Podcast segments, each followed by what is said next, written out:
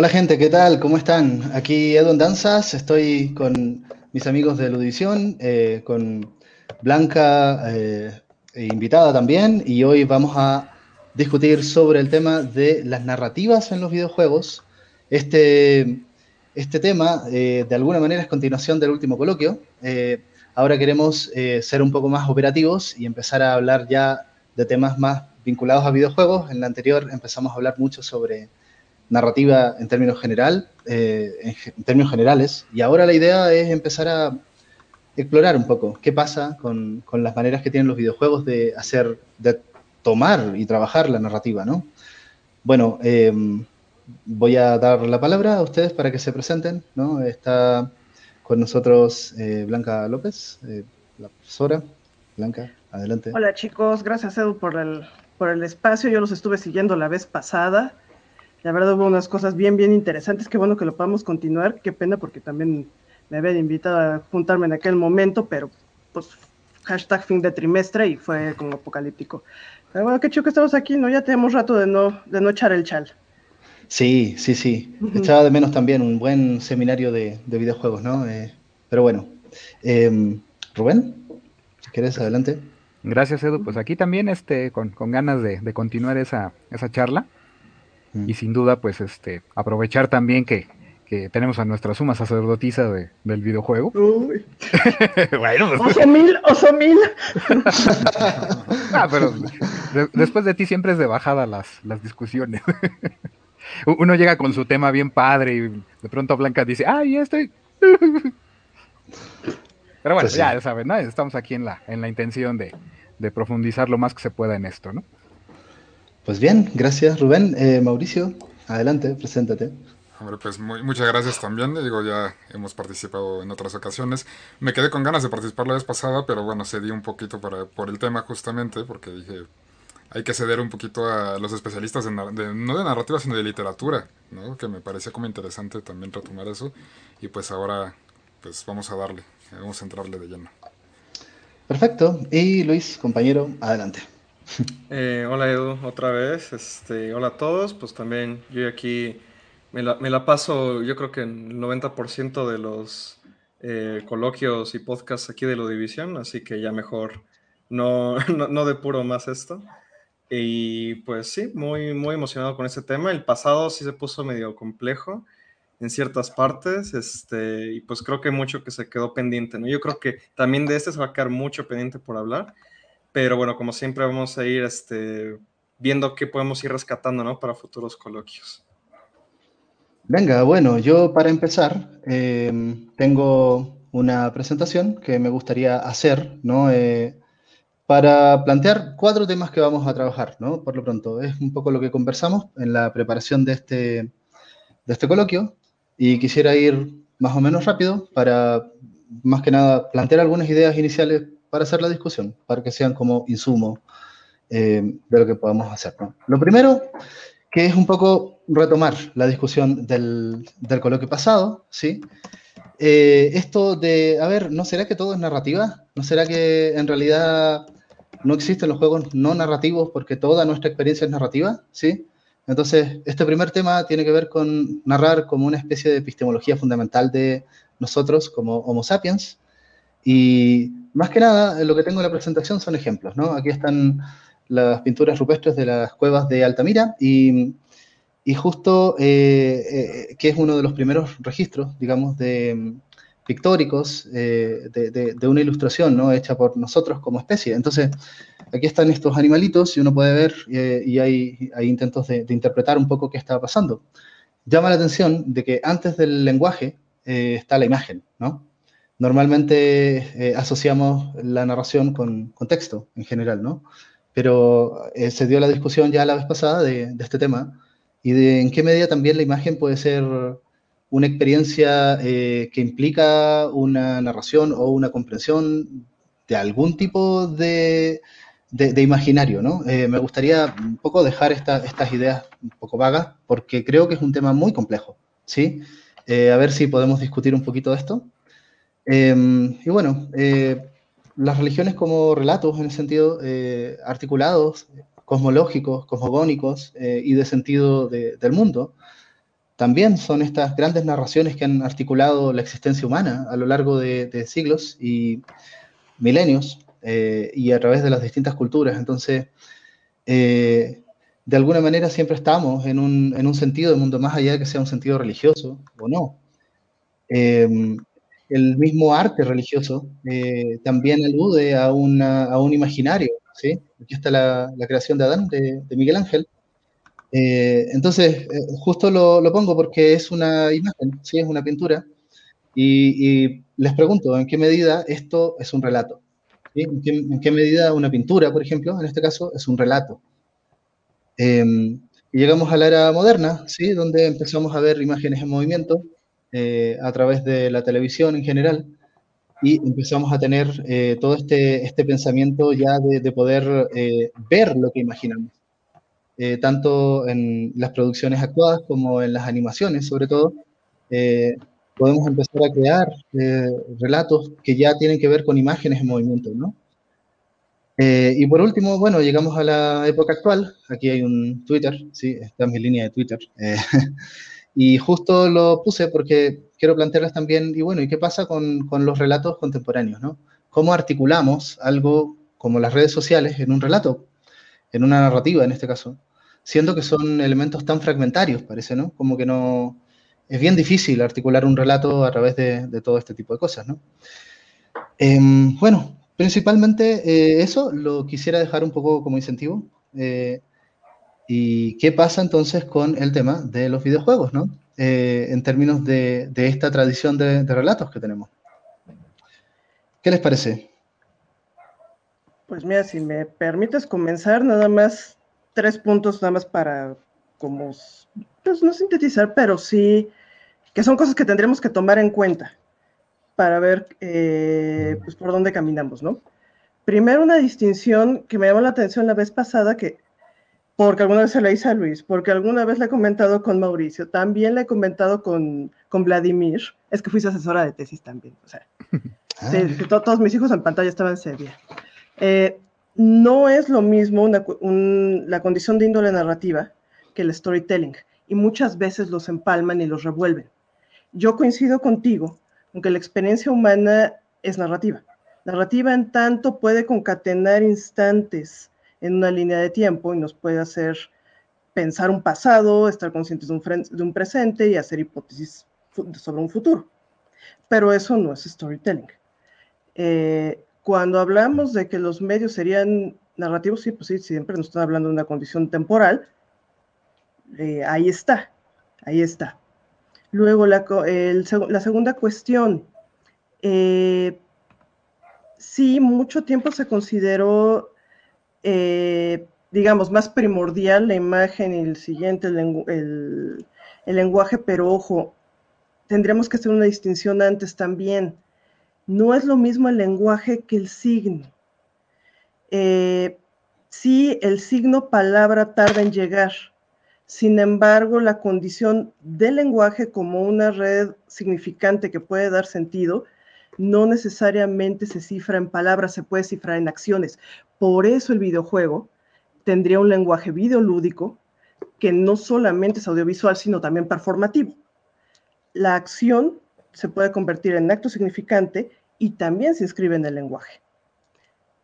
Y el tercero es nada más una acotación con respecto a la cuestión de la pintura que nos pones. Una, una, una división, pero esta, esta sí es una clavadez de diseño de la comunicación gráfica y de historia del arte. Eh, hasta la invención de la fotografía, mucha de la tradición mimética de la pintura, lo que te mostraba no era un instante, sino una síntesis de varios instantes sí son necesariamente eh, narrativas temporalizadas, pues.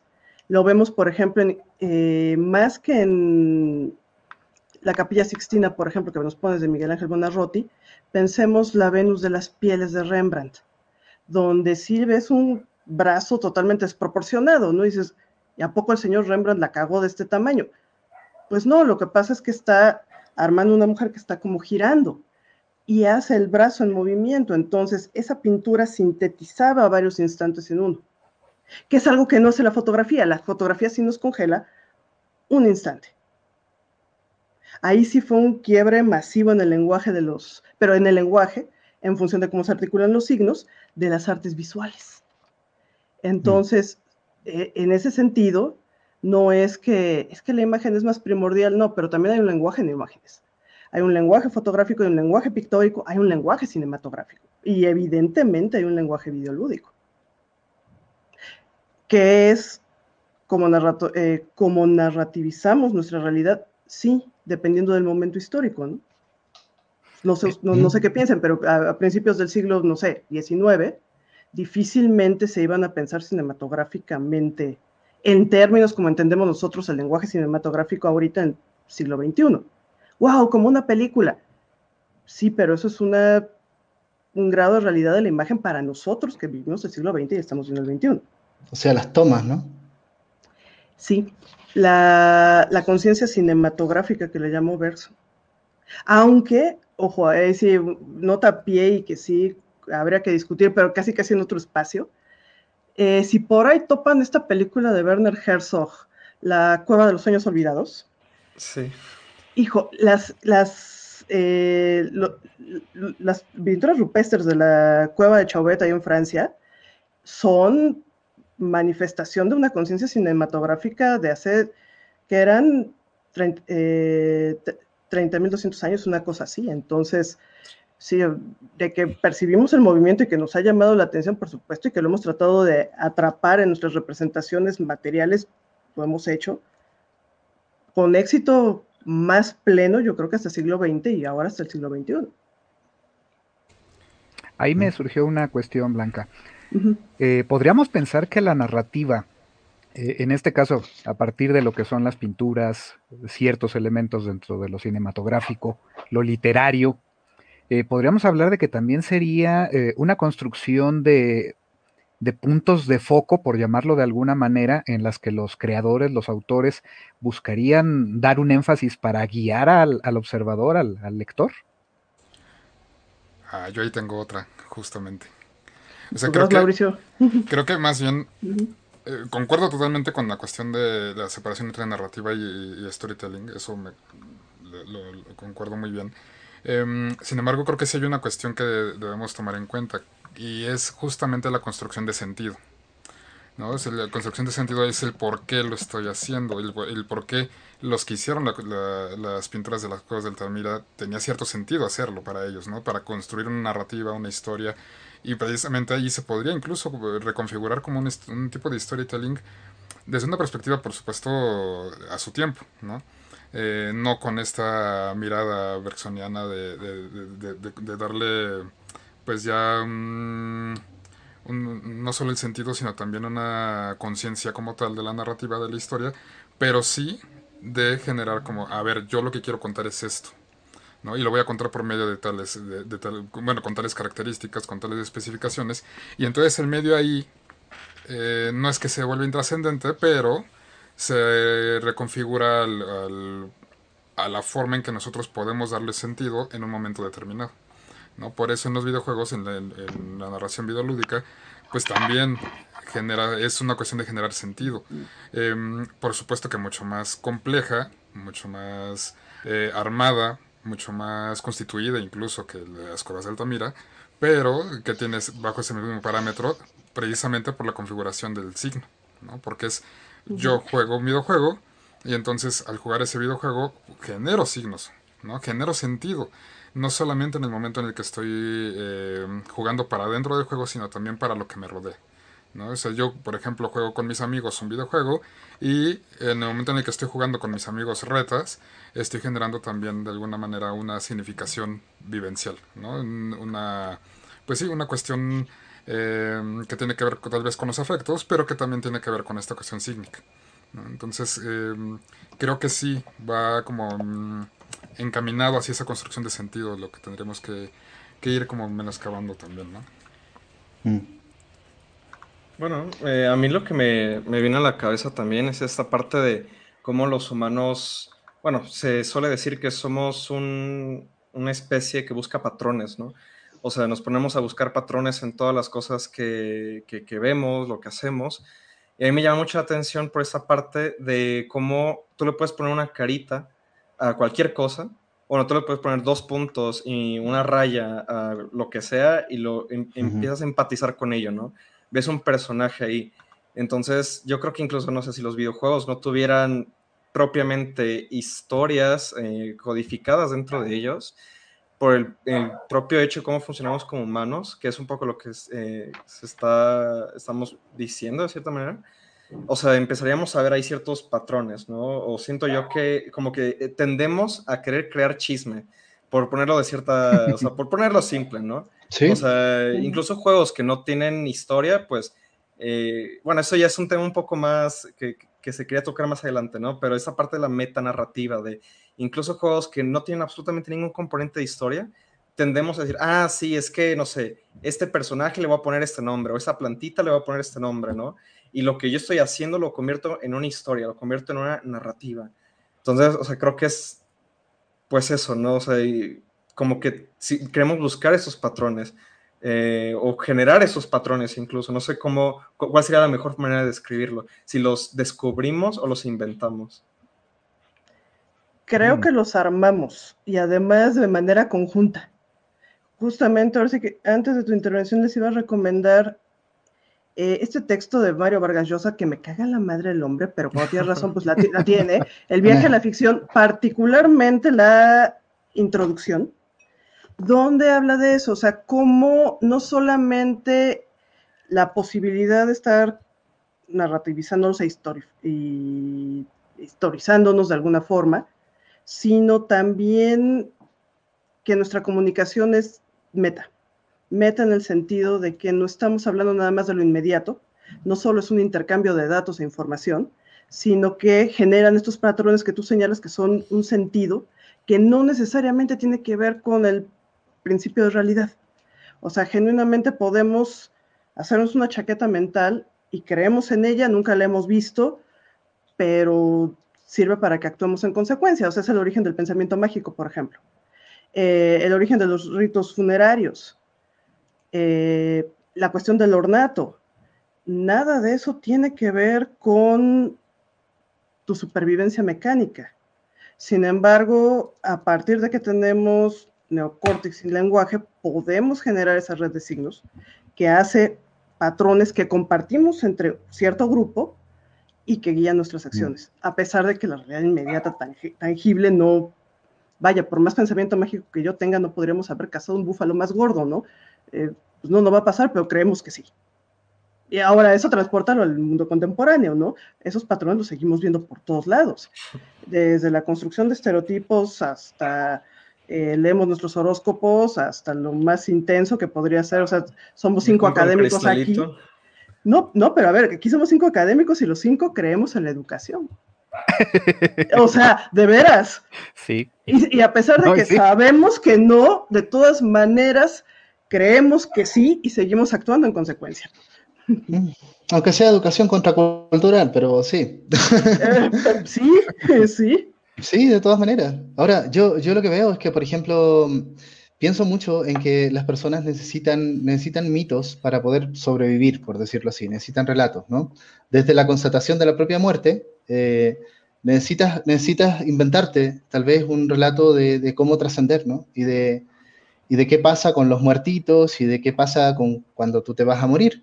Em, la mayoría de, de los pueblos originarios tienen algún relato que, que tiene que ver con eso, ¿no? Entonces, como que las narrativas nos hacen más vivible lo, lo trágico de la vida, finalmente, ¿no?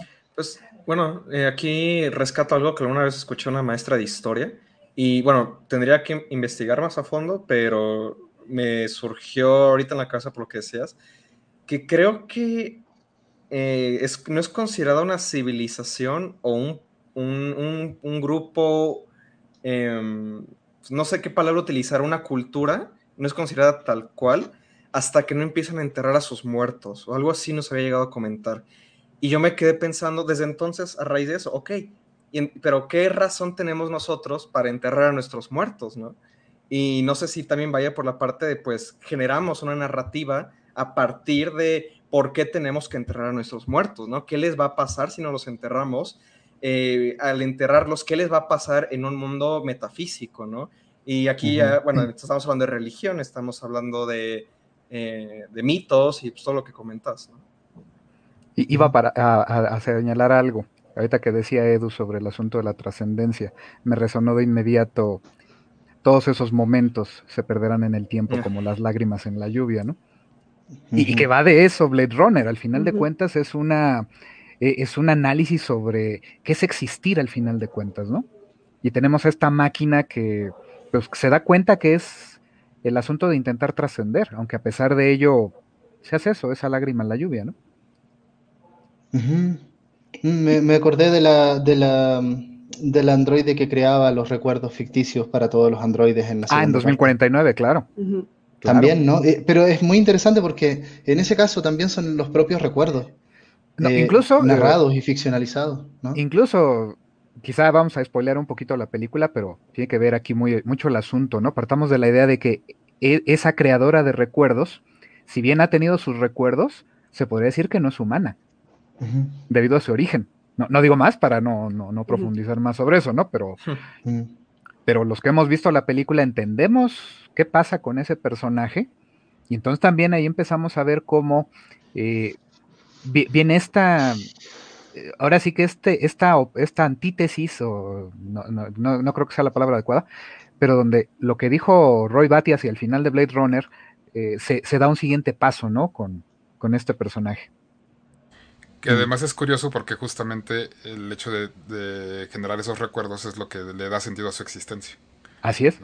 y eso, es eso es curiosamente lo también lo trascendental en, en, la parte humana. O sea, si realmente como seres narrativos eso es lo que nos da sentido. Bueno, eh, nos comenta Ernesto que tenemos comentarios. No sé si, si dar un tiempito ahí para, para estar ahí en contacto. Eh, con las personas que nos están siguiendo en estos momentos y que quieren participar de la discusión.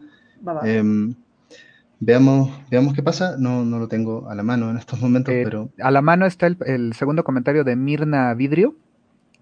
Sobre las pinturas rupestres se acaba de descubrir que se mueven. Están creadas en forma de narrativa viva, pues bajo la luz de una lámpara. Ah, ya lo tenemos ahí este. Gracias, Ernesto. Hay un, ah, pues un aparente, este, pues incluso un principio de holografía, podríamos decir, ¿no?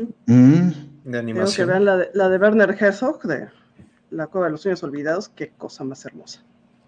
Ok, ok, vamos a tenerlo en cuenta. Claro que sí. Él, es famoso por las películas lentas, ¿no? Bueno. ese es un documental, es un delirio, pero está increíble, véanlo. Sí, es increíble. Y justamente, eh, eh, bueno, hilando los temas que hasta ahorita hemos estado tocando, en ese documental lo que me encanta es que en una parte están hablando de cómo, bueno, creo que hay una toma que es en Nueva York y están viendo como eh, todos los nombres que están en el libro, bueno, en, un registro de ciudadanos, ¿no? Y creo que es Herzog que le pregunta, eh, ok, pero no sabemos qué sueñan esas personas, eh, no sabemos este, cuáles son sus sueños, sus esperanzas, todo lo que anhelan, simplemente por leer ese nombre, ¿no? Y lo contrasta con justamente esta cueva donde están plasmados como estas, eh, estos fantasmas, ¿no? De cierta manera, como todas estas huellas que dejaron, este, estas pinturas. Y pues bueno, yo creo que eh, en general esa película va sobre un poco las narrativas, bueno, se puede asociar mucho el tema, ¿no? O sea, las narrativas, los sueños. Creo que, espera, se llama La Cueva de los Sueños Olvidados, ¿no? Si no me equivoco justamente es eso, ¿no? O sea, de cómo nos llega después de 30 mil años, y ya busqué el dato, sí son 30 mil años aproximadamente. Bueno, hay partes de la cueva que varían, pero bueno, 30 mil años en aprox. Eh, nos llegan desde todos esos años estos sueños, ¿no? Y, es algo que no, no, puedes tú ver si ves el registro civil de una persona. Entonces está como, ahí, vemos, ¿no? Eso, esas lágrimas que, en este caso sí se quedaron con nosotros, ¿no? Pero hay tantas otras que ya nunca vamos a poder ver, eh, que se perdieron, como diría Roy Batty, ¿no? En, la lluvia. Poniéndonos un poco más poéticos aquí. Me recordó una pequeña conversación que tuve pues, en, la semana con Blanca este, sobre, sobre un poquito la obsesión por el dato, ¿no?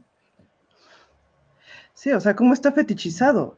O sea, el mm. dato no te está diciendo cómo es que se sienten los seres humanos y el asunto es que es un tipo de percepción peculiar. Cuando vemos una película, cuando leemos un libro, escuchamos una rola, cosas así, no es la nota por el tono que tiene, no es esa luminosidad exactamente, no, es, es algo más. Y es un algo más que mueve la experiencia estética. Por eso, de repente hay cosas que encontraremos, es que ¿por qué todo el mundo se está ofendiendo por tal película? Y, y no encuentras absolutamente nada, ¿no?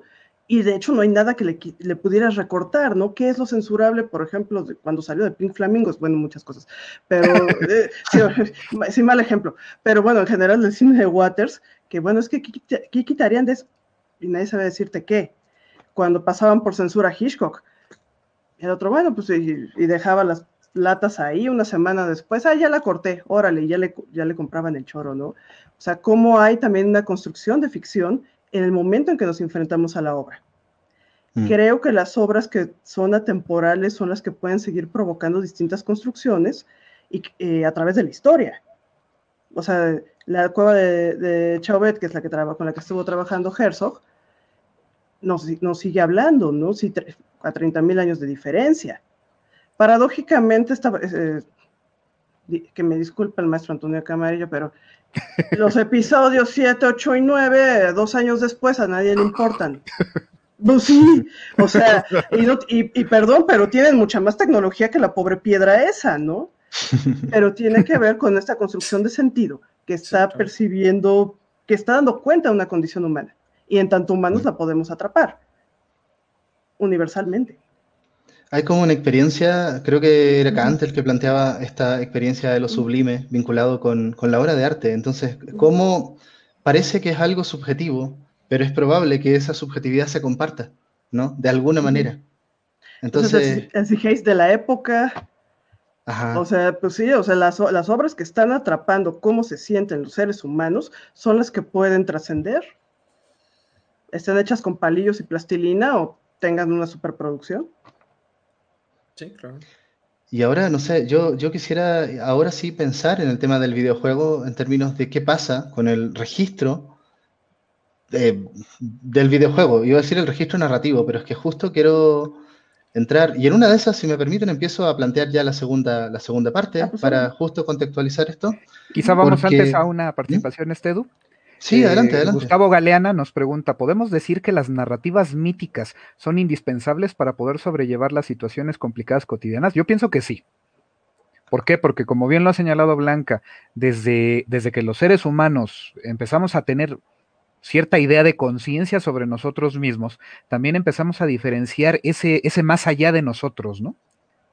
Y de alguna manera la pérdida de, una persona, de un ser eh, con el que tenemos algún vínculo de, carácter este, afectivo, muy probablemente nos, nos, hace entrar en estas incertidumbres donde e, e, esas mitologías nos llevan a pensar en que la lágrima sigue en, el, sigue en la lluvia, ¿no? Sigue flotando en la lluvia.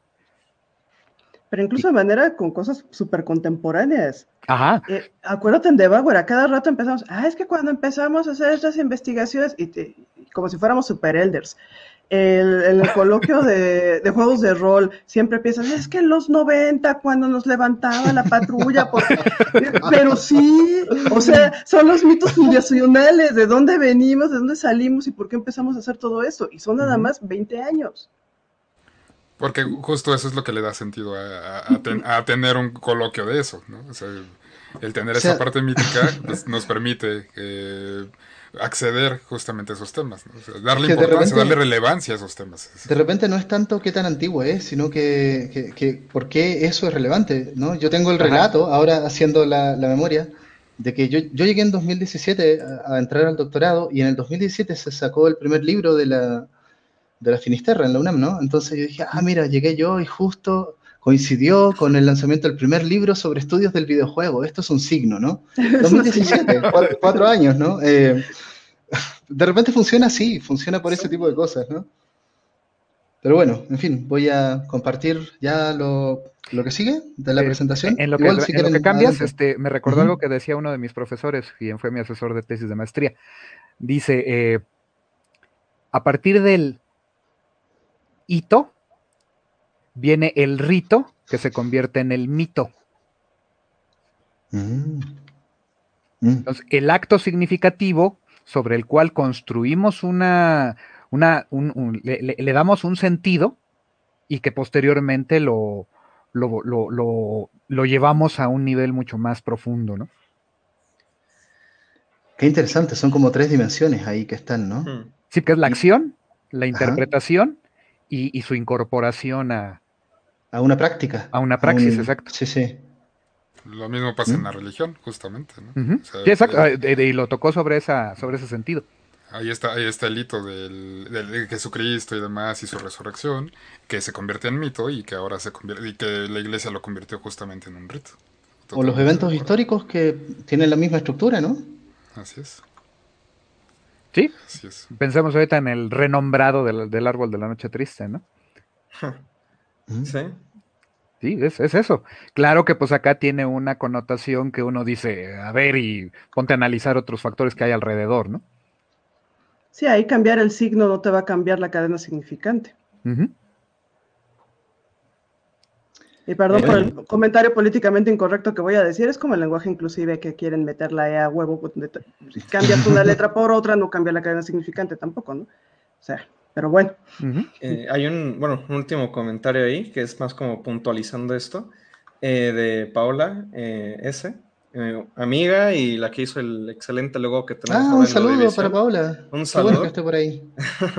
que dice, también pienso que sí, lo que vuelve a los mitos místicos es que tengan una trascendencia. En otras palabras, tienen una enseñanza antigua que podemos aplicar a situaciones que vivimos en el presente. ¿no?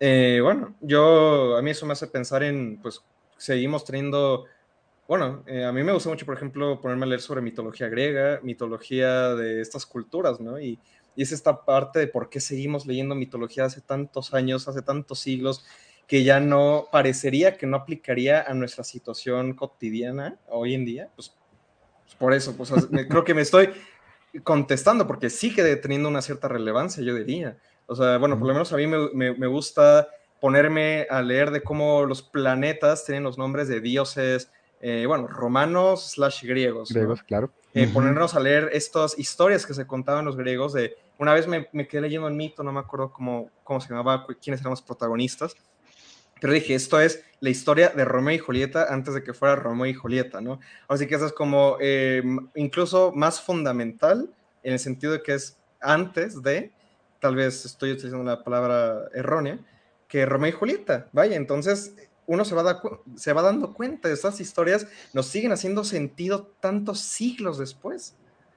Siglos y milenios. ¿Te acuerdas que en algún momento vimos que el asunto con el mito eh, pensemos, por ejemplo, para, me caga mencionarlo porque Jung se, me siente en el hígado, pero también vamos a recuperar eso de él, pues es un impresentable. Pero el asunto con el mito es que da cuenta de lo precultural. O sea, nuestra historia no, no necesariamente colectiva, ¿eh? sino el momento, los momentos antes de que adquiramos el uso de la palabra y que de todas maneras están las memorias inscritas en nuestro, en nuestro cuerpo, por ejemplo, como vivencias. Y por eso, por ejemplo, Levi Strauss arma el, pues este aparato donde son dicotómicas, ¿no? Los dioses que te salvan, los dioses que te matan, el arriba, el abajo, la luz, la sombra, pues sí, como sensaciones súper elementales, primordiales, literalmente prehistóricas, porque no va a haber recuerdo, pero sí va a haber memoria. Y el mito, y ahora sí que no, no es casual, eh, no solo su permanencia, sino además el alcance que tiene. O sea, ¿por qué normalmente los esquemas que están identificando, eh, sobre todo la antropología simbólica, lingüística, eh, se presentan en todas las culturas, ¿no? sin importar el continente, pues están más o menos tratando de dar cuenta de la misma experiencia. Y por eso no pierden vigencia. Y, hay un Dios que te quiere, un Dios que no te quiere, y hay cosas que tienes que lograr y hay cosas que no. la, reincidencia de, elementos como el viaje del héroe, de las pruebas, eh, la, muerte del héroe, o sea, en tanto muerte de la infancia, muerte de un momento de objeto para acceder al sujeto, pues sí, en ese sentido el mito, nada más porque lo hemos maltratado, ¿no? Y, hemos utilizado, mala palabra, pero el mito es perfectamente vigente y seguirá siendo vigente.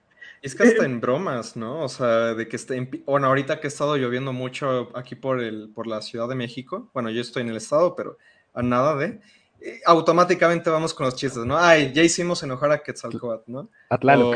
A, ah, perdón, a mis morritos nadie me los deja sin agua y va Tlaloc. ¿no?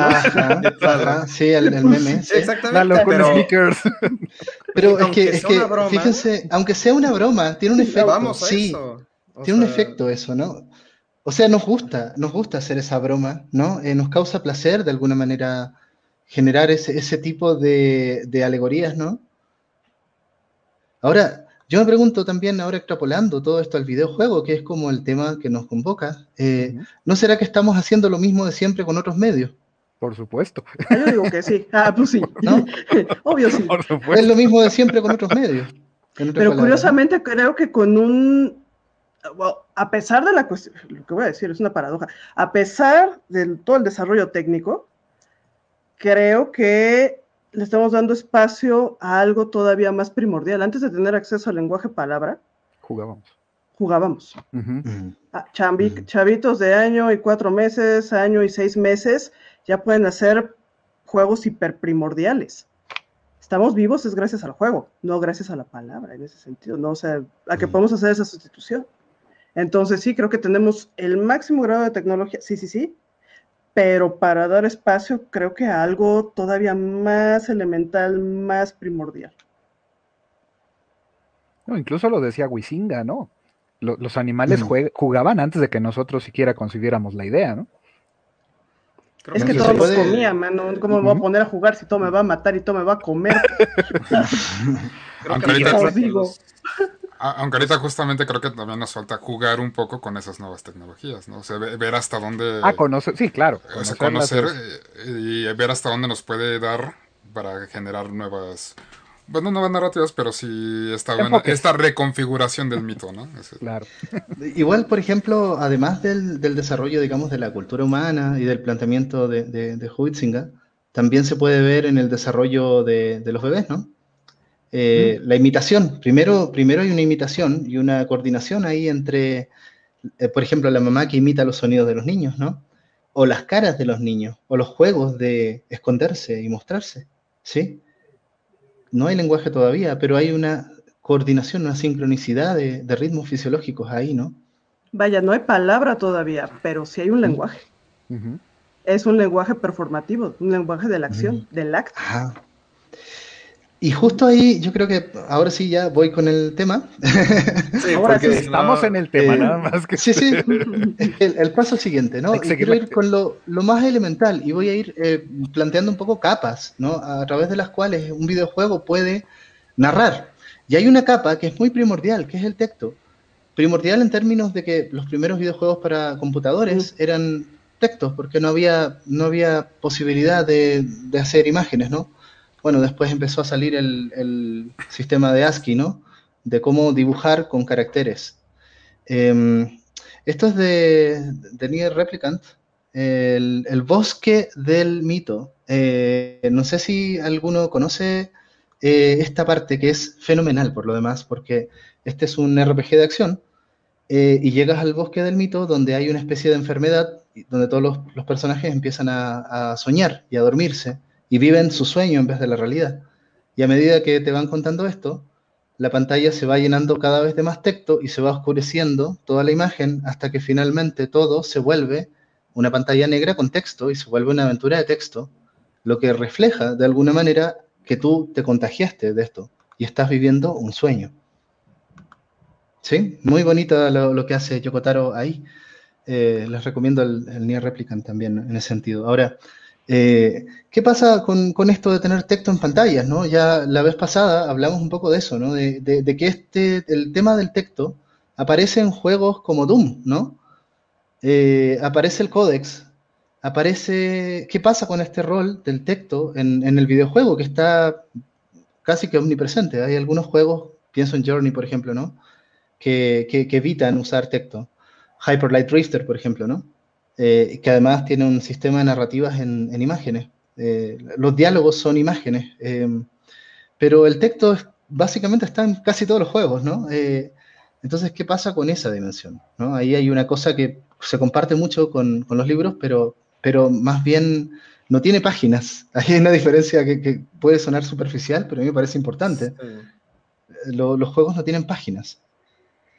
Yo separo diálogos de texto, aunque son textos, pero justo estoy pensando en estas experiencias, ¿no? Eh, también lo planteé en la presentación frustrada de la, de la vez anterior. Eh, los JRPG, sobre todo los clásicos, donde se da este tipo de, de, diálogos y gran parte del juego tú vas a estar leyendo, viendo tal vez la foto de perfil de tu personaje, el nombre del personaje y el, ¿no? el, el, diálogo con estas, estos esquemas, que a mí me parece una de las alusiones más como claras al teatro, a mí, ¿no? Eh, cuando se compara tanto el videojuego con el cine, ¿no? Me parece que esta es la dimensión más teatral, porque es esquemática, ¿no? No, no, no está tanto el tema del, del punto de vista, eh, aunque de alguna manera está esta visión cenital, pero es como un esquema. Eh, entonces, ¿qué pasa con esto? Ahora, los diálogos hablados, los diálogos leídos, ¿sí? ¿Qué pasa con eh, la narrativa a través de espacios? Aquí está Hollow Knight. Ah, todo esto, esto es Suicoden de Super Nintendo. Eh, ¿Qué pasa con, sobre todo los Metroidvania contemporáneos, todo lo que abreva finalmente de, Hollow Knight, ¿no? Eh, cómo el espacio y la estética además de, de, ese espacio te va contando una historia a través de la vibra que, que va transmitiendo, ¿no? Aquí está el templo del, huevo negro, que es una de las estructuras más importantes del mundo de Hollow Knight. Y una cosa que estaba pensando al hacer esto eh, es justo pensando en los Metroidvania, que las narrativas están, eh, ¿cómo llamarlo?, geograficadas. Eh, si tú dices, ah, mira, aquí es donde pasó esto, eh, ay, ¿te acuerdas cuando, no sé, el, ¿dónde, cuando llegó el rey negro? ¿Por dónde? O sea, el rey, el rey pálido. ¿Por dónde llegó? Ah, por aquí. ¿Sí? ¿Y dónde? Ah, acá. Entonces tú, si tú tienes el mapa, tú puedes ir geolocalizando los eventos narrativos en los lugares que tú vas conociendo, ¿no? Entonces creo que aquí hay una articulación bien interesante que hace el videojuego, algunos más que otros, en, en términos de qué, qué relación hay entre narrativa y espacio, ¿sí? Acciones. Aquí está Life is Strange y estas típicas tomas de decisiones. Eh, esto es una cosa como mucho más, con, un valor narrativo en este sentido. Pero ¿qué pasa con las acciones eh, más de saltar y pegar, por decirlo así? O de derrotar a un jefe, o de hacer un circuito, digamos, de plataforma. Eh, o sea, básicamente el videojuego más, más conocido, más clásico, es el videojuego de plataformas, ¿no? Que tiene que ver con la pura acción. Eh, la pura acción. Entonces, ¿qué pasa aquí? Cuando tú estás en una situación, en esta parte, los que jugaron Life is Strange, esto es el primer eh, episodio, aquí hay un guardia que está como haciendo bullying, por decirlo así, aparentemente a una, a una alumna. Entonces tú puedes intervenir o puedes fotografiar. ¿Sí? Y te dan a ti la, la, la decisión. Y eso tiene repercusiones, por ejemplo, ¿no? Los objetos, ¿no? Muy de la Dark Souls. Esto es eh, Elder Lilies, eh, Ender Lilies, el juego que estoy jugando yo, que también tiene esta misma mecánica, ¿no? Eh, tú encuentras reliquias, como este anillo, que claro, te da una habilidad, ¿no? En este caso acelera el poder de curación, pero además te va dando información sobre el mundo que está ahí desarrollándose, ¿no? Ah, tú dices, ah, mira, ese es el anillo que perteneció a ese personaje, va, y tú vas armando también la historia del mundo a través de, estas historias que están en los objetos. Ya, aquí viene el, caso del audio, tengo un video acá, vamos a ver si todo funciona bien. Eh, eh, no sé si van a escuchar. ¿Escuchan? Sí, sí, se. A ver, yo tenía seleccionado una parte que lamentablemente eh, parece que no, no, no, se perdió la parte, ¿va? La escena. Pero de todas maneras, me gustaría ver si puedo poner alguna parte de este es La Bruja Hablar, juego de terror. Pero no, se pierde. El, justo quería mostrarles la articulación de los sonidos ambientales, la música y el silencio. Pero de alguna manera, a lo largo de todo este tipo de juegos, sobre todo los de Bluebird Team o, o OPT, por ejemplo, ¿no? Ahí está, ese sonido. ¿No?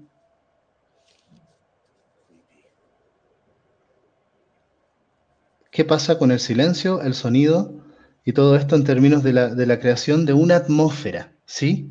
Eh, básicamente a eso iba. Eh, entonces, ¿qué rol juega la creación de atmósferas sonoras en la narrativa y en cómo tú vives un momento narrativo del juego? ¿Sí? Eh, ¿Qué tanto depende de la, cualidad de ese momento narrativo? ¿Qué tanto depende de la cualidad de ese momento narrativo del audio del juego y del diseño del audio? Creo que puede ser algo muy, muy importante tengo, tengo momentos como muy, muy emblemáticos, ¿no? El prólogo que cité la otra vez de, de Ghost of Tsushima, cuando llegan los mongoles a invadir y empieza ah, con una especie de música bélica y tú empiezas a pelear y luego empiezas a cada vez escuchar menos los sonidos del audio y empiezas a escuchar más la música y es una música triste porque están derrotando a todos los samuráis, por ejemplo, ¿no? Eh, Ahí hay otra, otra cosa importante, ¿no? bueno, otro ejemplo. Y las cinemáticas, miren esto. A ver si lo reconocen.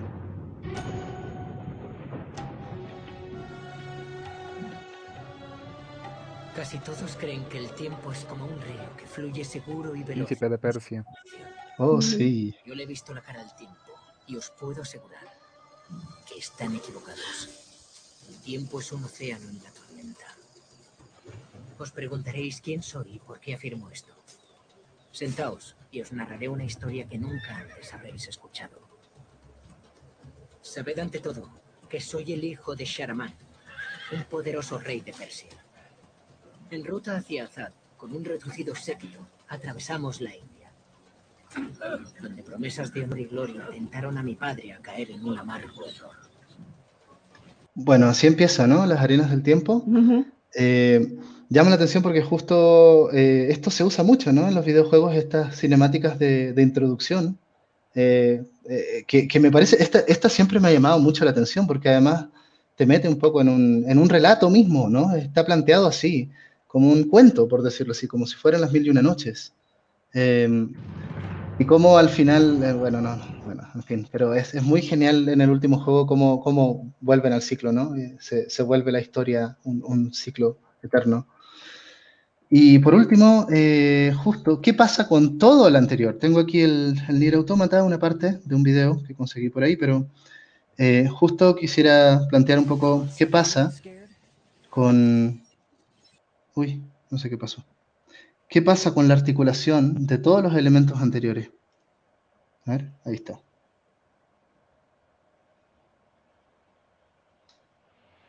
Em, Parece que se pegó bueno, en ese momento creo que puedo empezar yo a, comentar. No, aquí va, aquí va. Ah, ok, ok. Bueno, a ver. Ah, bueno, va, bueno, dejémoslo mejor ahí, porque sí, justamente qué pasa con eh, diálogos, espacios, música y diseño de audio, acciones eh, y, el momento también, el, lugar eh, geográfico del mapa en donde estás, ¿no? no sé, creo que es importante pensar que finalmente en casi en todos los juegos se van a articular todas estas dimensiones, ¿no? Eh, eso. Eh, quiero eh, comentar este más, más bien como una especie de muy breve recorrido histórico sobre, sobre el manejo de estos recursos. Me parece que en todos los casos el texto está presente, solo que lo que cambian son los alfabetos, por llamarlo de alguna manera. ¿Sale? Y, tienen que ver con eh, lo que señalaba Mau sobre el asunto de cómo estamos explorando eh, esta, esta circunstancia de cambio tecnológico. ¿Vale? Los primeros videojuegos, sin duda, pues eh, aunque surgieron con elementos gráficos, pero realmente se empezaron a popularizar a través de lo que técnicamente se podía distribuir con más facilidad. Y por eso las aventuras textuales eran de, texto literalmente alfabético. Sorg, eh, como, como, ejemplo, tendríamos, porque era una limitante técnica y era mucho más fácil eh, guardar todo en texto, en, letras, símbolos como tales, y por lo tanto la interacción también estaba dada así, ¿no? Empezamos a meter efectos de sonido por ahí de la época, bueno, gráficos, ya otro, otro paso, y también ahí empiezas a tener simbologías particulares, un personaje, un ambiente, eh, un ítem, los destellitos de objetos, pues pueden venir desde ahí, ¿no? Pero la cantidad de recursos tecnológicos que se estaban requiriendo para hacer esta representación visual, gráfica, pues eran mucho más elevados que los textuales, ¿no? El audio empieza a entrar por la era del Nintendo, de estas primeras consolas, y era tremendamente limitado. Entonces, ponerle eh, voces a, los personajes, diálogos, pues era, era imposible en ese momento, ¿no? Incluso lo que planteaba Sedu sobre e, ese sentido teatral que tenían los videojuegos de, rol japoneses de, de, la era del NES y el Super NES, pues también eran, surgieron realmente por esta limitante técnica, porque todos ya se podía poner sonido, pero todavía no era de la calidad suficiente para registrar voces, mucho menos este, expresión y demás, ¿no? Entonces, ¿qué tenemos ahí?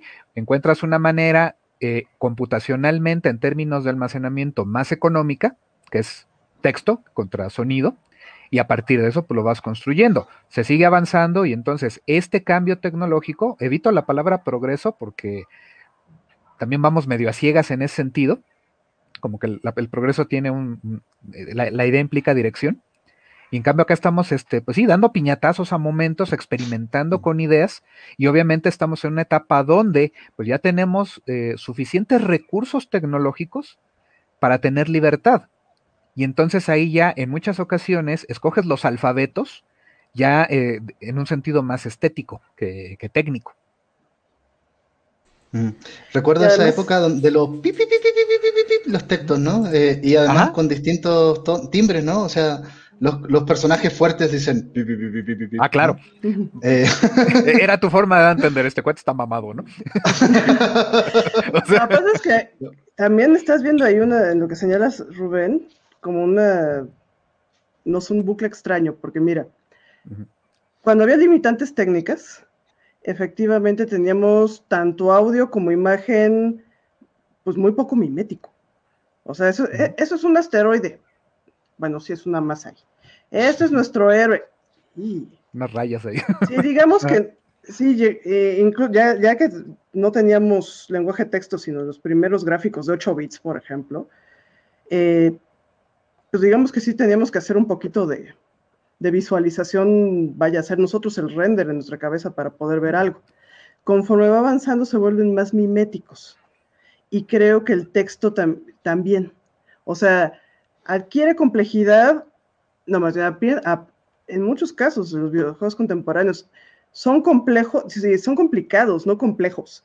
O sea, el lenguaje está ahí y lo que tienes que resolver es muy evidente y además te están planteando una situación que hemos visto en todos los soportes, ¿no?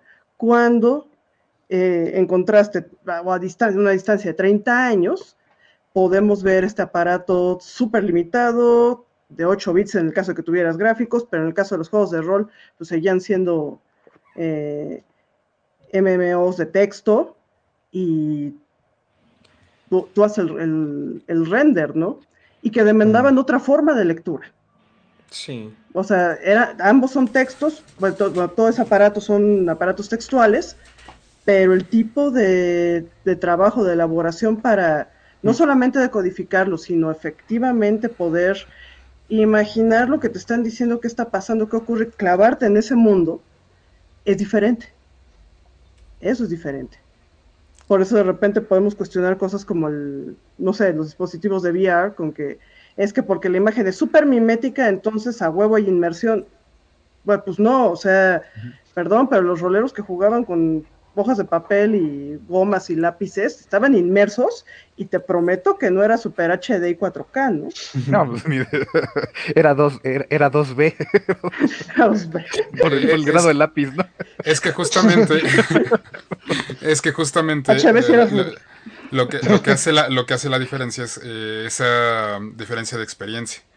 O sea, justamente no es lo mismo articular un videojuego de, a partir del texto donde todo está, digamos, armadito, que jugar este eh, el último videojuego de Link, ¿no? De Zelda.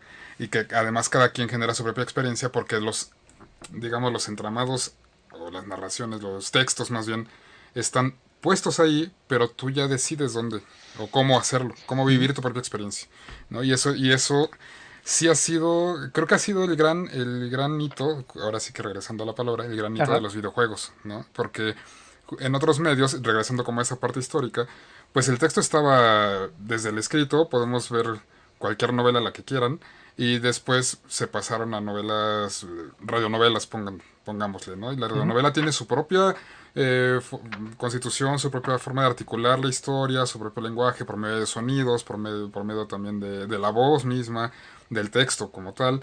Em, y eso se desarrolla después a otros medios como la televisión, el cine, de otra forma, bajo sus propios parámetros. Pero en el videojuego creo que sí encuentra esa, mm, esa característica de, única eh, que no creo que se encuentre presente en alguno, o al menos lo intentan en Netflix con, eh, con Bandersnatch, y demás, que en realidad, que en realidad sabemos que es un videojuego a lo menos, digamos, Em, pero en realidad es esa configuración la que el videojuego le ha dado sentido a esa nueva forma de narrar, ¿no? A esa nueva forma de presentar textos. Que, pues repito, no, no, no veo que esté presente en otro lado, que en los juegos de rol sí estaba, justo como dice Blanca, ¿no? Que en los juegos de rol sí estaba. Lo que pasa es que la actividad de juego está, está, está, pidiendo otro tipo de vinculación con su soporte, sin importar este. O sea, una cosa es la lectura, otra cosa es la contemplación, otra cosa es la escucha y otra el acto de juego. No, incluso pensemos que Dragon's Lair es mucho más complejo que Bandersnatch en ese sentido, ¿no? Mm, más rápido, más frenético. Bueno. Ajá. ven, cualquier cosa es más compleja que sí, digo. Claro. Laser Sweet Larry, que es un juego, un ah, es, mucho más complejo que Bandersnatch. No, claro, claro, pero me refería a algo que fuera así como el equivalente visual, ¿no? ¿Y qué dices? Pues es que sí, en Dragon's Lair nomás en cierto momento aprietas el botón o mueves la palanca y si no lo hacías en el momento fallabas, ¿no?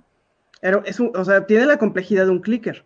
Ahora también, no vamos a, tirarle tantas pedras a Bandersnatch, o sea, se pone en un medio, se, pone, es un clicker, es como el cookie clicker, sí. Lo que pasa es que si lo metes a Netflix y lo estás poniendo al alcance del público general, pues está bien, digamos que es, Para nosotros es un juego elemental, pero para el resto de la audiencia, oh, qué bueno. Wow, oh, wow, Dios, y, de hecho, de hecho, y qué bueno que existió, o sea, qué bueno que lo Era el, la pregunta del día, ¿no? O sea, a lo mejor nosotros sí nos quedamos como que, bueno, pues sí, chido, este, se murió Selena, ¿no? Y viejísimo el comentario que acabo de hacer, pero... Cinco decisiones, qué bárbaros. Artículos que decían, ah, Bandersnatch es el futuro del cine y nosotros, ah, esto lo que existe desde los ochentas y noventas, o sea... Y más. ¿Te acordarás de cierto comentario sobre Transmedia Blanca? Ay, Dios. Bueno, sí. Regresemos al tema. Están diciendo que hay muchos comentarios, ¿no? Ah, sí, vamos con alguno. Porque... A ver, pues alguien escoge. Aquí está uno de Santiago Samarripa. ¿Cómo creen que se alteró y está cambiando nuestra percepción del mundo y pensamiento al tener que operar o participar para llegar a desenmarañar una narrativa? Por ejemplo, pues en Journey, en cualquier videojuego, ¿no? Al joven Sama, saludos. Lo que pasa es que es otro tipo de relación, o sea, no es, no, consume, eh, no consumes de la misma forma un videojuego que una película. Y no es que uno sea pasivo y otro sea activo, eso no, no es cierto. O sea, puede haber una película que sea un mindfuck y te dejó dando vueltas cuatro mil horas la cabeza, y lo mismo un juego que puedes jugar con muerte cerebral, ¿no? Eh, pero te están pidiendo cosas diferentes para ser accionados. La relación con el soporte, con el medio sobre el que está el contenido es diferente. Ahora, ¿qué ha cambiado nuestro pensamiento? Pues tal vez. Cierro con un comentario que hizo Christopher Nolan con respecto a, pues lo estaban entrevistando sobre Tenet, y él estaba diciendo que lo que quería él decir y lo que quiere mostrar sobre la, dimensión temporal, pues parece ser que el lenguaje cinematográfico ya no le da, ¿no? Entonces, él sí, él quiere hacer de, eh, de Tenet un videojuego. Pues sí. Sí, algo o sea, pues sí, sería como Portal, pero en lugar de dar lata con el espacio, ahí está él pensando en cómo dar lata con el tiempo.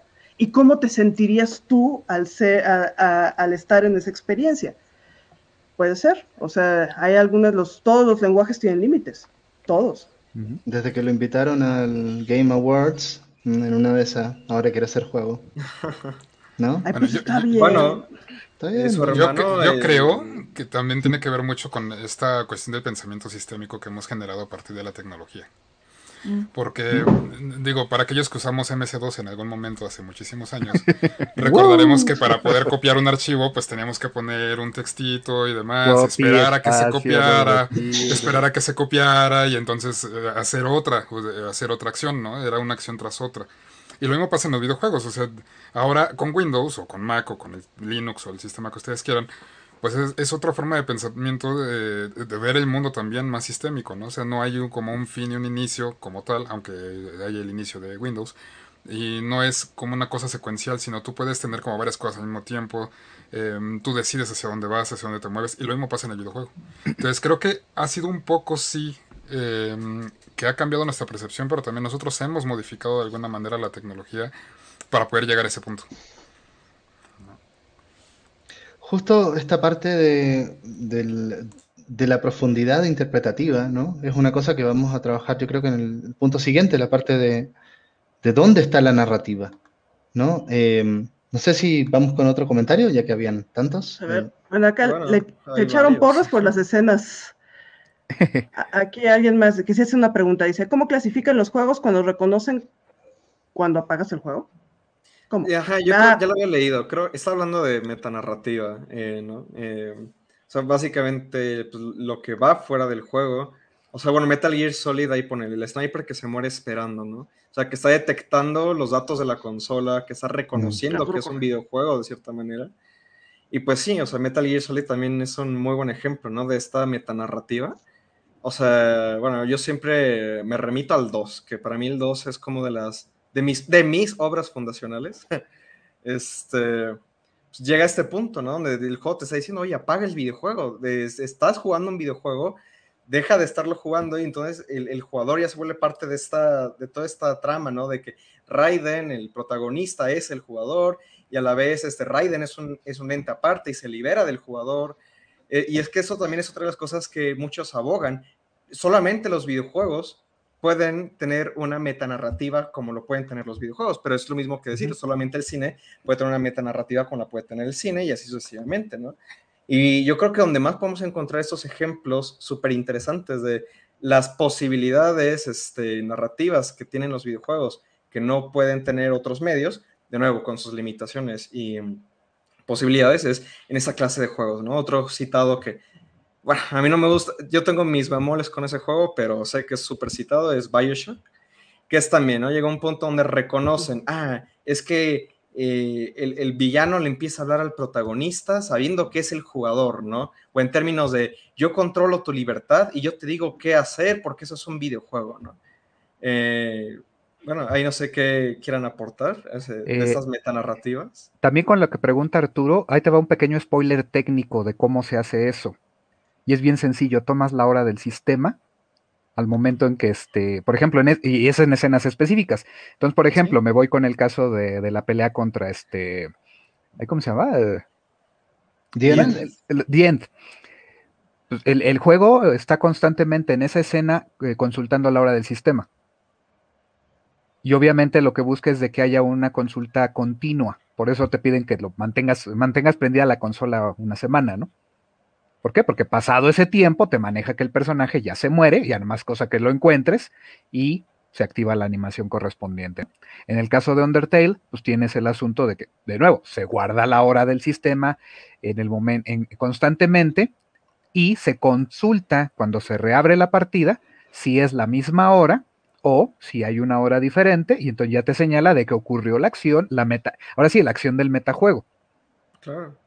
Y, es que hay que pensar que pues esto se puede dar únicamente en un soporte como en, los que operan los videojuegos, ¿no? Que es, nace de algo más este, computacional que una película, ¿no? Bueno, hoy en día ya hay cine digital, pero pues opera bajo la lógica. Sigue siendo un medio más para... Ajá, ajá, exactamente. cambia la, la, representación física de la luz, pero es, en esencia lo único que cambia, ¿no? Claro, y pues en los videojuegos ya estabas hablando de que puedes, bueno, no sé qué término sea lo más apropiado, pero transgredir como esta parte entre el juego y el jugador, ¿no? Y regresando a Metal Gear Solid, pues la parte cuando eh, la pelea contra Psycho Mantis, que es también de las más icónicas, que te dice, ah, empiezo a leer tu memoria, o sea, la memoria que tiene, las partidas guardadas que tienes ahí, ¿no? Entonces el juego parece que te está hablando de forma más directa, como que está cruzando la pantalla de una manera que Deadpool,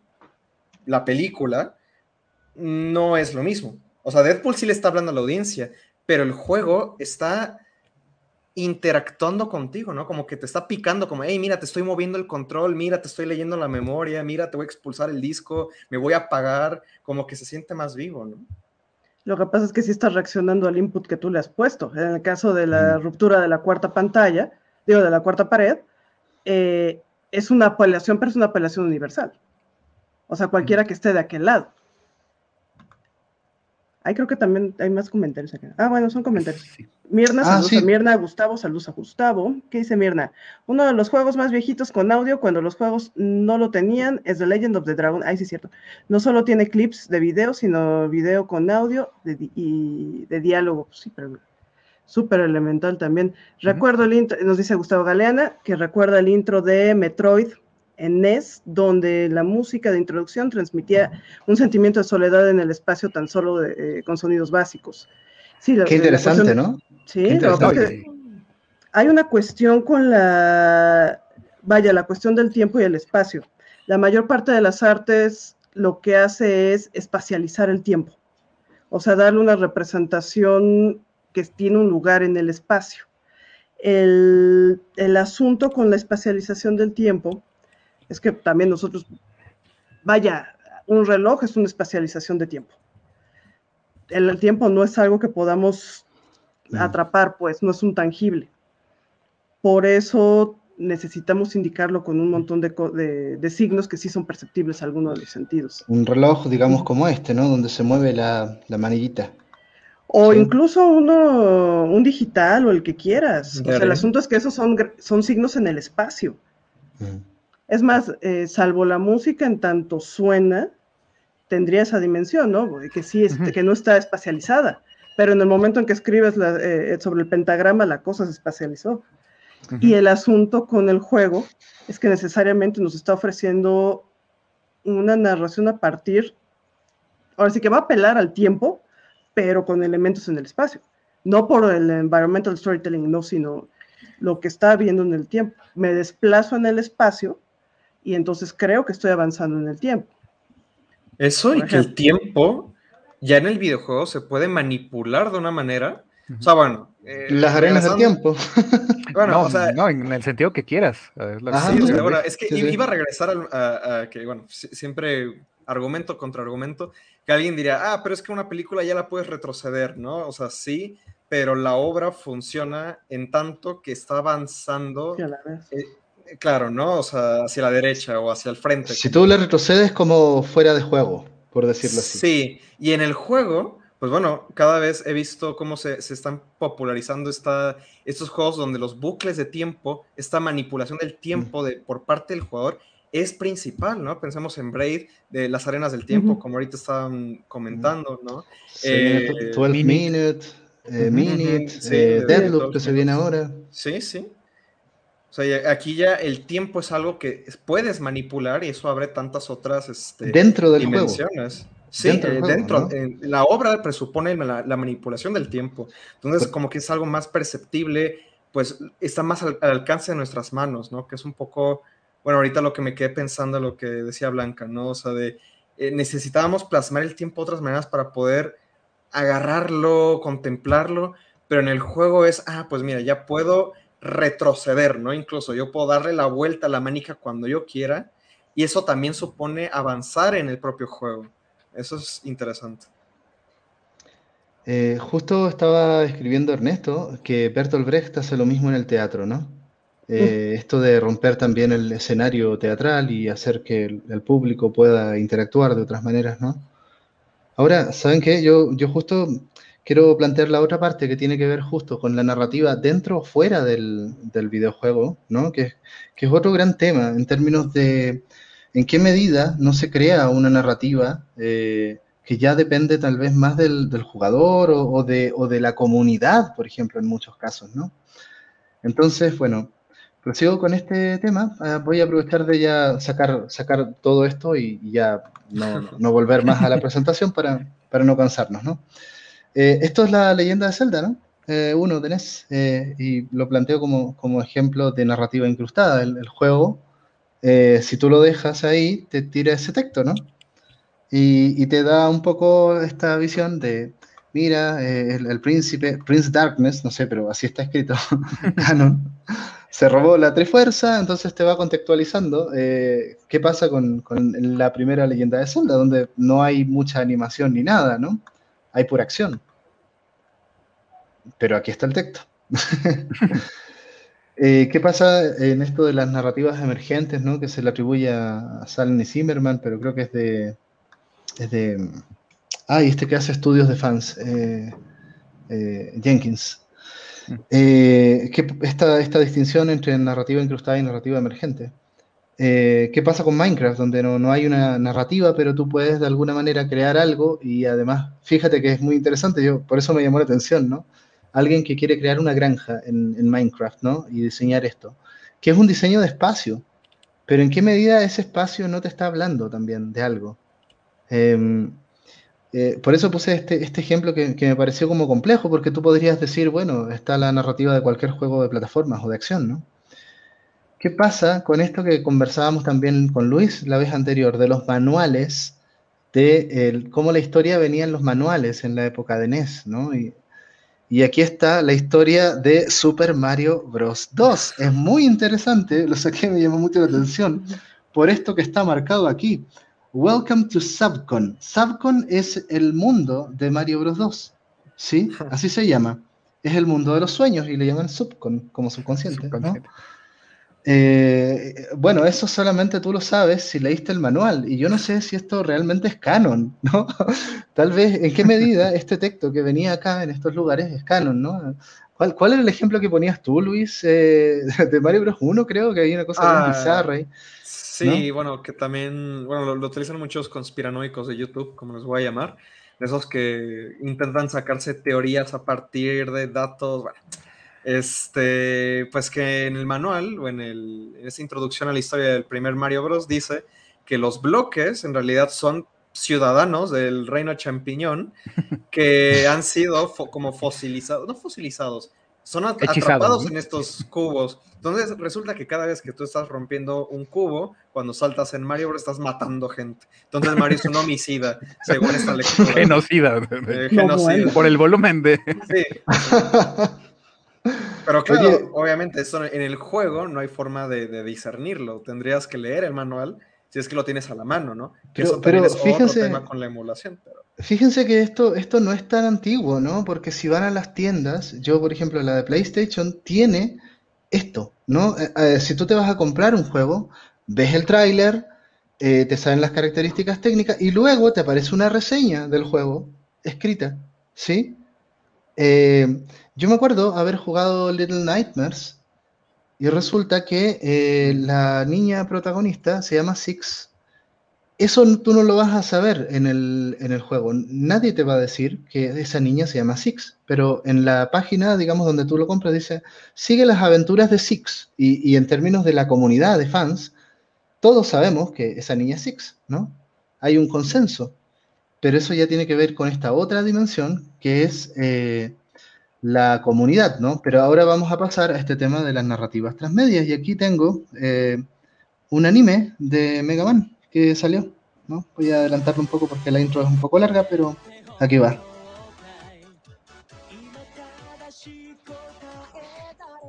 La rola está chida. Ajá, claro. Rockman, Rockman. Ajá.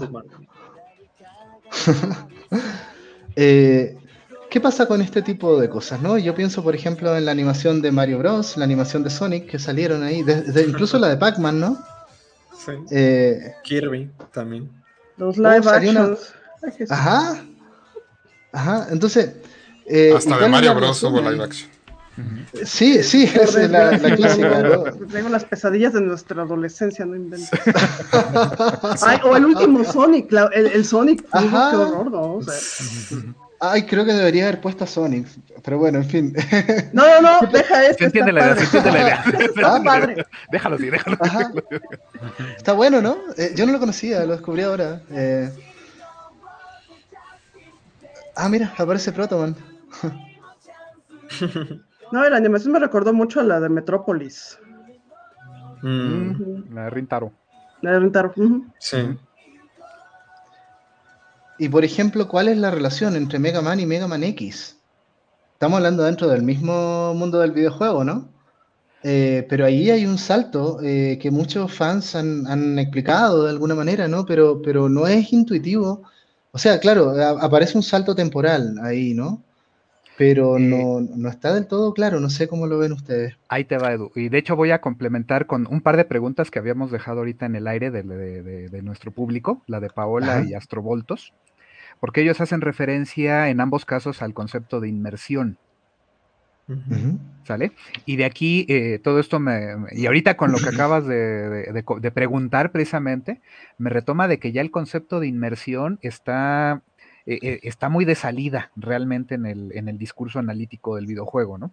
Por ahí, y ya es viejito también este concepto de incorporación de Gordon Calleja, donde él ya va rompiendo con esta idea, y ese nos ayudaría a explicar ahorita un poco lo que acabas de plantear, ¿no? Porque en el modelo de incorporación de Calleja, eh, tenemos que hay dimensiones y que a, su vez cada eje dimensional de, su modelo eh, tiene dos niveles, tiene un nivel macro y un nivel micro. El nivel micro ocurre en el acto de jugar y el nivel macro ocurre fuera, es, el meta mm. evento, digámoslo de esa manera, ¿no?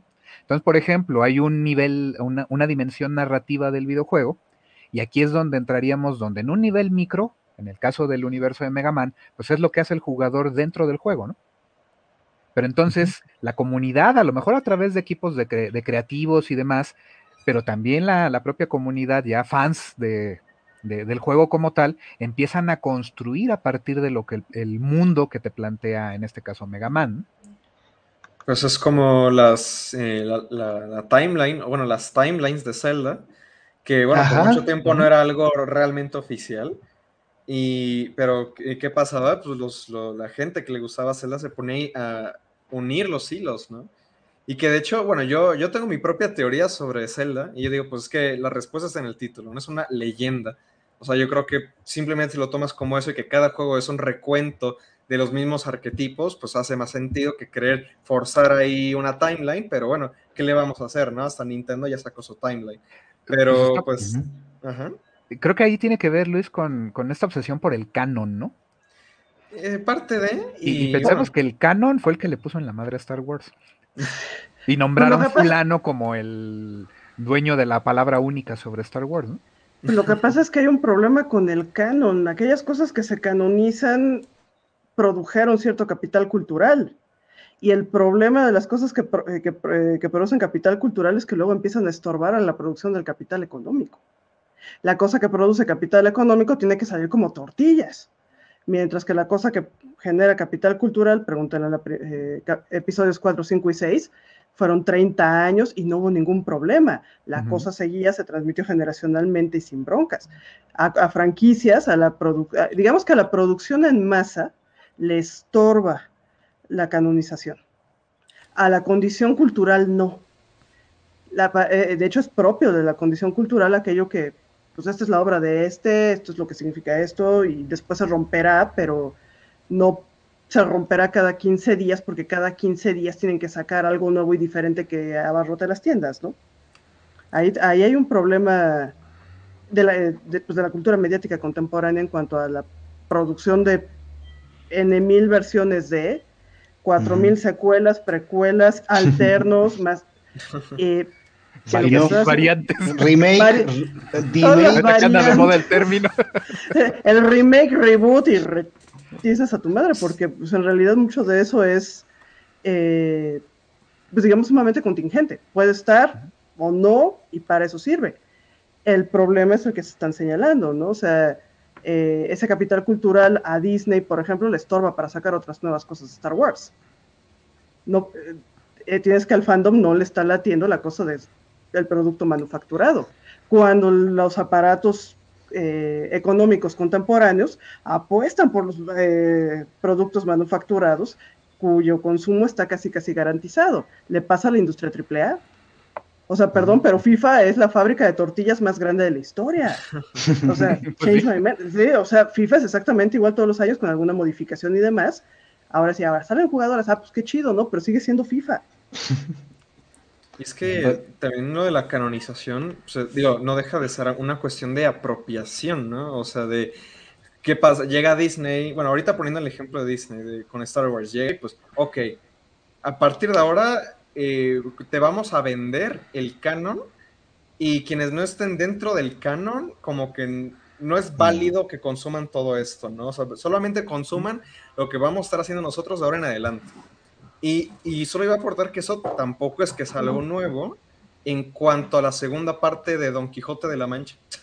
Que si, tengo, si no tengo mal entendido, que salió primero la, la, la parte primera de Don Quijote, pasaron varios años eh, y la segunda parte abre de manera metatextual, ¿no? Diciendo como, ah, es que eh, había una segunda parte de Don Quijote, pero realmente no es la verdadera, sino la que estoy a punto de contar, ¿no? Esa es la verdadera segunda parte de Don Quijote de la Mancha. O sea, y bueno, eso, y nos lo remitimos antes, y claro, tenemos este, los textos apócrifos de la Biblia, ¿no? Eh, Mira que me, voy a regresar tantito con un elemento que me llamó mucho la atención, justamente sobre esta cuestión de lo canónico. Eh, y creo que también tiene que ver con esta idea esta pretensión de querer contar la historia como debe ser. Y en los videojuegos, pues no es nuevo, no solamente desde Mario Bros. y Zelda, sino incluso para quienes llegamos a tener Atari, recordaremos que los manualitos que venían en los juegos eran historias completas del juego. ¿no? O sea, era la historia completa, real. Sea, el, el Invasores de Marte, por ejemplo, eran como cuatro o cinco páginas en inglés. Digo, yo tenía 5 o 6 años, ni inglés sabía, y, pero yo estaba ahí tratando de ver qué decía, ¿no? Entonces, hay, una, hay ahí también un componente interesante que viene desde un poco más atrás, repito, y que creo que cuadra mucho con esta cuestión canónica también, ¿no? De, desde entonces está el canon también de Mario Bros. O sea, Mario Bros. aparece en, Atari, ¿no? Entonces aparece también con su cuadernito en Atari y todo el asunto. Entonces tendríamos que hacer como, también como un análisis desde la perspectiva histórica de cuál fue, ha sido la narrativa de, Mario Bros. desde esa perspectiva, ¿no? No, y me recordaste otra cosa ahí, Mau. Este, recordemos el proyecto que se hizo de Atari Force, el cómic. Atari Force. Ah. Sí, que eran pequeños cómics que venían acompañando algunos juegos. Eh, si recuerdo por, bien, por ahí andaba Space Invaders, Star Raiders, eh, eh, ¿cómo se llamaba este otro? Berserk. Defender. Defender, exactamente. Eran cinco. Y en ellos, pues había una historia que incluso, eh, también cosas que hemos platicado sobre rollitos inclusivos, ¿no? Eh, y, era el equipo donde tenías al, al güero, a la, a la, latina, a la china, al negro. Tiene que haber un pelirrojo. ¿En dónde estaba eso? Y el hindú. Búscalos, este, son, son una serie de cómics, o si no, yo te los. No, que suena, muy interesante realmente. Sí, es que son cómics donde se, inventaron historias de videojuegos donde, pues, técnicamente no había una historia, ¿no? Como tal. O por lo menos, como señala Mau, estaba transmediada a través de los manuales. Pero acá incluso fue como un ancestro de los. ahorita que todo el mundo está este súper emocionado con los multiversos y todos estos rollos, pues los videojuegos en los ochentas ya tenían de eso, ¿no? Pero es que, ¿sabes lo que pasa? Justo, yo me acuerdo que un primo tenía, por ejemplo, la Atari 900, que es la versión de computador con casetera, donde los juegos venían en cassette. Sí, y yo me acuerdo haber acompañado a este primo a comprar juegos. Eh, no tenían ni carátula, probablemente eran, eran piratas, ¿no? Eh, pero era una serie de nombres, así, y tú leías un nombre y no tenías la más remota idea de, de qué se trataba el juego. No había nada, no había una imagen, no había una historia, no había nada. Sí, entonces, eh, este tema de las, de las, carátulas, que creo que se le, le atribuye mucho a Activision, ¿no? Eh, de poner carátulas vistosas que, que de alguna manera te, evocaran algo en el videojuego, se agradece, ¿no? Porque justo a mí me tocó vivir esa experiencia de, oye, ¿quieres el Tempest? Por ejemplo, me acuerdo del Tempest, el, el Havoc. ¿Qué son esas cosas, no? Eh, me imagino que, bueno, en fin, Ahora, Lo que eh, pasa es que miran las carátulas, mira, la de asteroides, les prometo que las naves y los asteroides no se ven así. O sea, lo que pasa es que también esos, por ejemplo, sí, e, esos materiales también te daban para leer otras cosas. por ejemplo, yo, habría jurado que en mi vida habría jugado, ay no, pues yo nunca jugué Space Invaders. Yo jugaba esta mamá que se llama pues, Guerra de Arañas, que si alguien maneja esta, esta madre china y tiene idea cuál es el código, se lo agradeceré mil. Ah, pues resulta que era su versión china.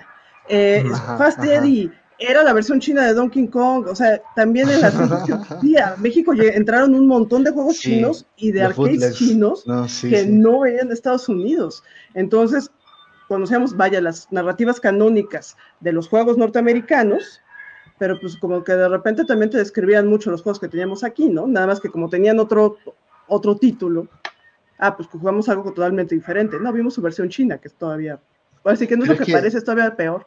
Es que lo que quería plantear, justo el canon obedece un poco a una globalización eh, donde, donde tal vez antes no nadie se preocupaba del canon, ¿no? Y justo yo me pregunto también, y tiene que ver un poco con esta última parte, que es lo último que quiero mostrarles, ¿no? Que más que nada es, es justo Auronplay jugando Little Nightmare 2, ¿no? Eh, eh, ¿Qué pasa con, a ver, cómo se supone que debería ser jugado un juego, ¿no? Hablamos con, con Luis de esto. Esta persona iba con la luz, ¿verdad? No funcionaba. Tengo miedo. Perdón. Ah, claro, qué gilipollas tenía que. Nada, nada, perdón, perdón. Vale. Señor, está usted perdido en un cuarto. ¡Ah! le, salió, el espantajo. vale, vale, ya te pillé. Ya te pillé. Perfecto, perfecto. Vale. Y. Es, muy divertido, ¿eh? No sé. Causa un efecto especial. Fiesta, ¿no? ¿Cuánto? ¡Ah! ¡Ah! Coño, que me Vale, es que me he perdido. Vale, era por allí. En fin, en fin. ¿Qué pasa con esto? ¿No? Eh, eh, ¿En qué medida importa, por ejemplo, eh, el canon en este tipo de experiencias, ¿no? Como tan individuales y que, y que, claro, cuando tú streameas, ¿no? Yo hago streaming bien seguido también te das como muchas licencias de a mí me da lo mismo lo que pasa oficialmente, pero para mí tú eres un careculo, ¿no? Había unos enemigos, me acuerdo que yo les puse los careculos, porque sí, de, ¿cómo se llama eh, este juego de Lovecraft, ¿no? De la... Sinking, City. Claro, claro. Entonces yo dije, no, es que estos son los careculos, ¿no? Y, es que... entonces, ahí también estamos hablando de un metacanon, de cierta manera.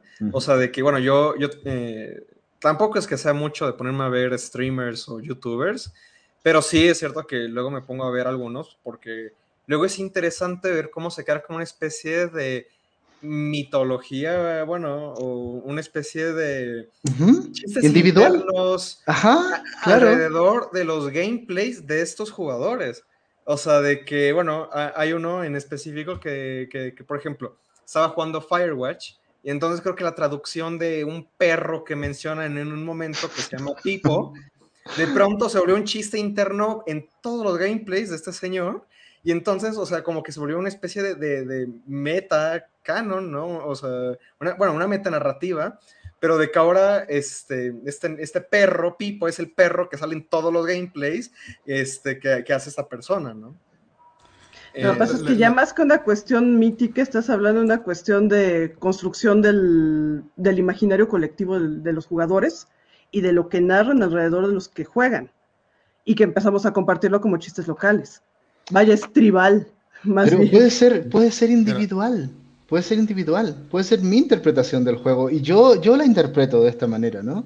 Ahora, si estamos en comunidad, claro, la podemos divulgar y se crea una broma interna, ¿no?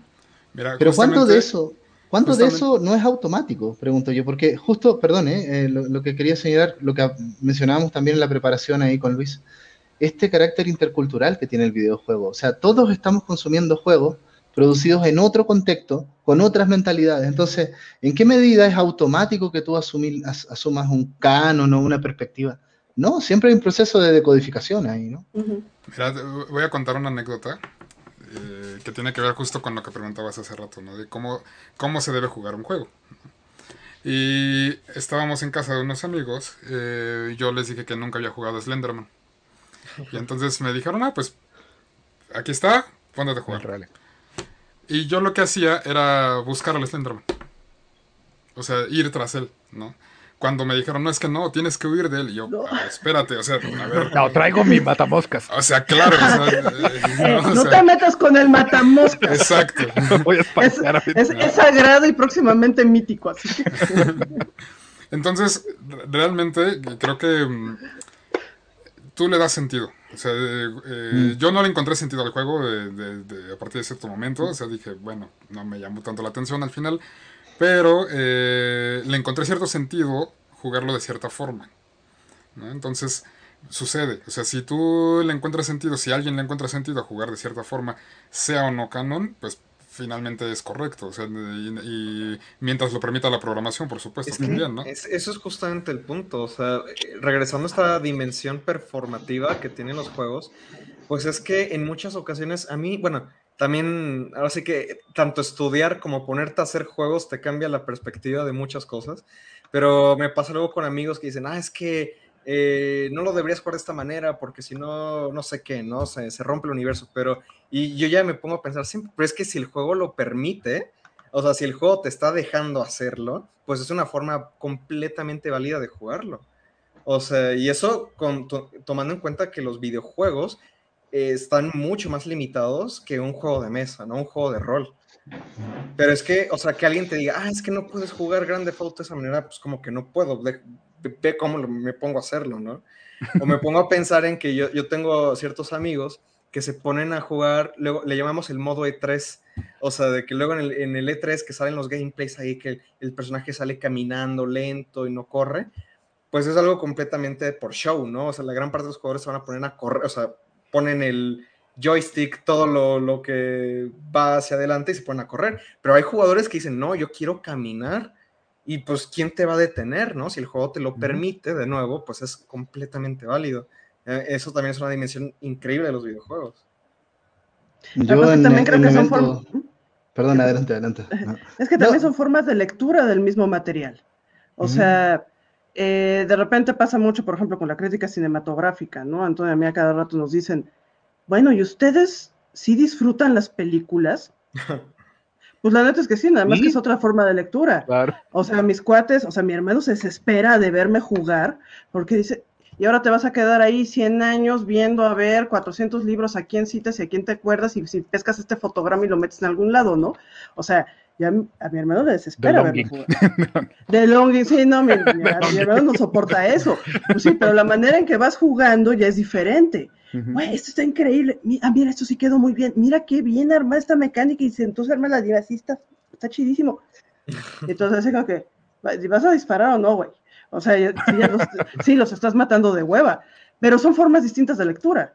Y no, es más, nosotros eh, no leemos en los mismos juegos de la misma forma todo el tiempo. Hay juegos que No, no nos claro que interesa leer en lo absoluto, o sea, que Mm. estás ahí nada más para pasar el tiempo, ¿no? Y hasta estás eh, algún día hacer un speedrunner coreano, pues órale. In- incluso No, Tetris. y- Y, El típico, Incluso el típico que- speedruns también. ¿Y Sí, qué pasa si hago al que revés? ¿Y qué pasa ¿no? si le hago esto? O al revés, que hay otros que te estás clavando, por ejemplo, el, el Resident 8, que che cosa como marea, y le estoy jugando, ¿qué? pues nada más para llegar con la de vampirota, ¿no? O sea, y el resto de la historia, todas esas historias yo las vi por todos lados, ya, los vampiros, los hombres lobos, ya, ya, ya, Ya, lo ya, que ya. quiero es la vampirota. Por ejemplo, sí, por ejemplo, los coleccionables, ¿no? Hay gente que no les interesa los coleccionables y hay gente que va por cada uno de los coleccionables. Dos maneras muy distintas de jugar, ¿no? Y de repente los mismos juegos, el típico ejemplo de Dark Souls se iba a poner, ¿no? De que el juego tampoco de buenas a primeras, ahora ya hay como toda una comunidad y una cultura Dark Souls que te dicen un poco, no, es que mira, ¿no? Pero si tú te pillas el Dark Souls, en una de esas tú no vas a leer nada, no vas a saber nada, ¿no? Y a mí me está pasando, por ejemplo, con Ender Lilies. Me pasa una cosa muy curiosa, de hecho, eh, no sé muy bien qué, qué hacer ahí. Eh, el juego tiene una mecánica de subir de nivel, de, de experiencia, pero tú después averiguas que no, es que, mira, primero te dicen, hay desde nivel 0 a nivel 100. Tú partes el juego con nivel 0, pero después tú entiendes que es el nivel de corrupción. Entonces, tú, tú eres la, la doncella blanca, ¿no? Hay todo un rollo con la pureza y la corrupción en el juego, ese, ese es el tema, ¿no? Y mientras más vas ganando nivel de experiencia, es mayor tu nivel de corrupción. Y además te dicen, mira, el nivel máximo es 100, ah, es un porcentaje. Por lo tanto, yo ahora llevo nivel 85 y estoy jodido porque yo digo, a ver, ¿no será que eh, tiene varios finales? Yo lo sé. Si tú llegas a nivel 100, se acabó y te corrompiste y ese es el final. Y no puedes guardar, no, no, no tienes, la, tienes que empezar el juego de nuevo. Yo dije, joder, ¿qué hago?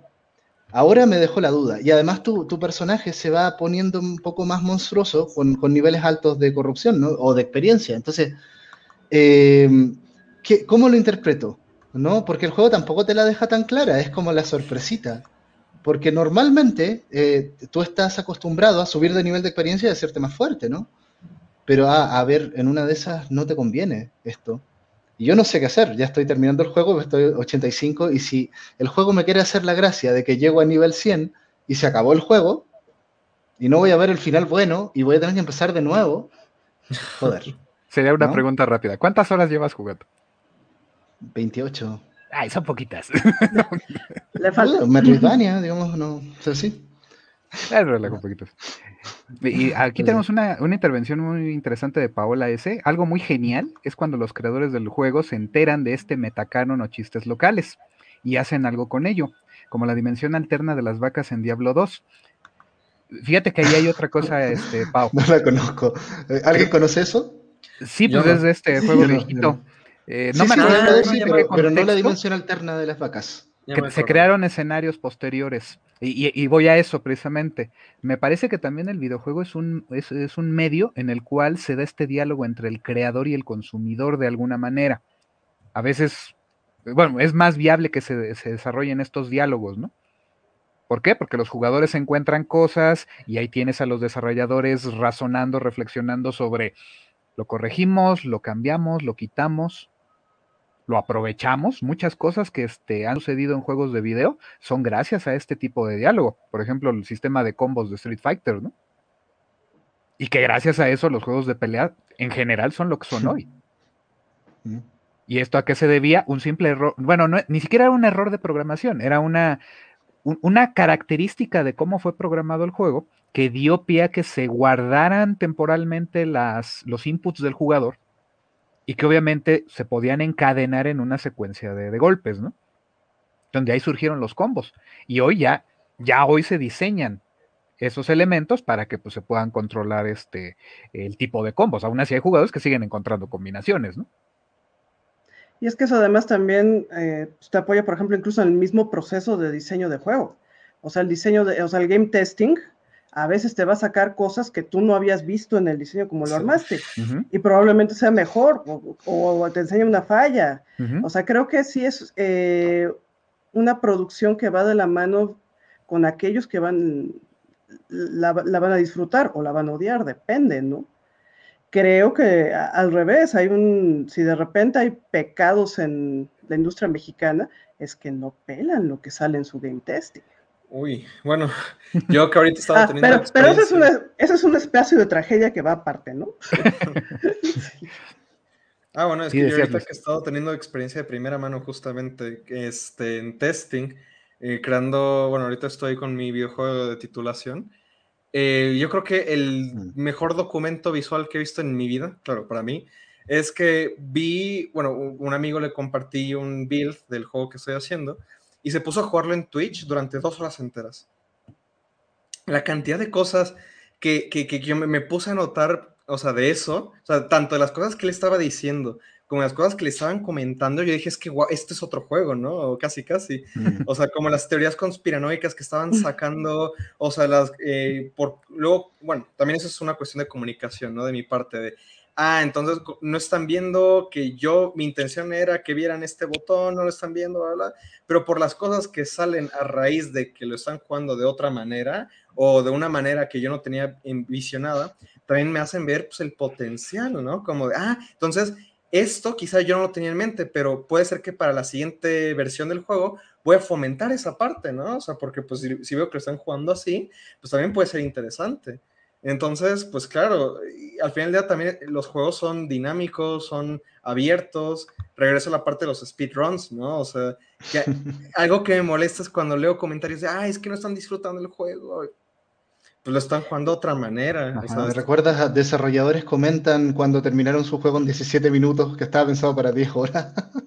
¿Han Eso eso? increíble. Y, y como Pero es que desarrollador se me hace increíble verlo. Lo que pasa es que también ahí hay un, o sea, está bien que vayamos de la mano con los, con los jugadores, pero yo creo que también hay un, pues una curva de eficiencia, ¿no? O sea, de repente el autor ya también se tiene que morir. sí. Y, sí, literal y metafóricamente. Entonces, si el juego sigue teniendo lecturas diferentes, ese juego sigue vivo. O sea, no es de gratis que tengamos tantos emuladores de juegos tan sencillos y que siguen siendo la onda. O sea, Mario lleva vendiendo unos 35 años la, la Friendzone. O sea, ay, qué lindo eres, pero tu princesa está en otro lado. O sea, y ese cómo es exactamente el mismo. Sí, llevamos treinta y tantos años ahí, pero es significativo. ¿Por qué los Metroid? ¿Por qué los este, Metroidvania? ¿Por qué los shooters de la misma forma, no? y hay algunos que tienen algunas cosas que aportan más y se hacen un poquito más relevantes, ¿no? Porque ya podemos tener videojuegos de autor, ¿no? Donde ya vemos discursos de otro tipo de complejidad, que ya no es necesariamente la complejidad del, juego que está aspirando a vender millones y millones, o muchos juegos, sobre todo en la industria indie, que ya eh, son de otro orden. Estamos usando el discurso para, bueno, ya el lenguaje, para hacer autobiografías, para hacer crónicas, para hacer, o sea, para dar testimonio de lo que es el siglo XXI. O sea, y, ahí aunque hayan hecho game testing y demás, pues el, más bien era para ver la funcionalidad, ¿no? Porque el discurso nos altera, ¿no? Y ves otra forma de producir esas obras. También otro tipo de inversión, otro tipo de cruz, es una cosa distinta. O sea, está increíble seguir teniendo feedback y que eso alimente la obra y que permita corregir, pero también el momento en que la obra se cierra y que la obra sigue siendo significativa, funciona. Y sabes que tu autor ya, ya, ya, una parte ya no es tuya, ya es parte del capital cultural. Mm.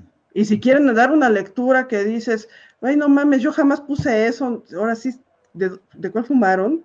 Bien conspiranoicos, ya huevo que eso no está ahí, pero bueno, pues, pues eh, así lo están leyendo, así lo significan, y pues señor, usted cállese, ¿no? Así como todos los, todos los autores de no sé cuántos siglos que están muertos ahorita, ¿no? Y seguimos releyendo sus obras. Me recuerda a una entrevista que le hicieron a Ray Bradbury sobre Fahrenheit 451, que le estaban preguntando como, oye, bueno, no me acuerdo exactamente textualmente cómo iba la entrevista, pero dicen, oye, es que tu libro que va sobre la censura, sobre todo esto.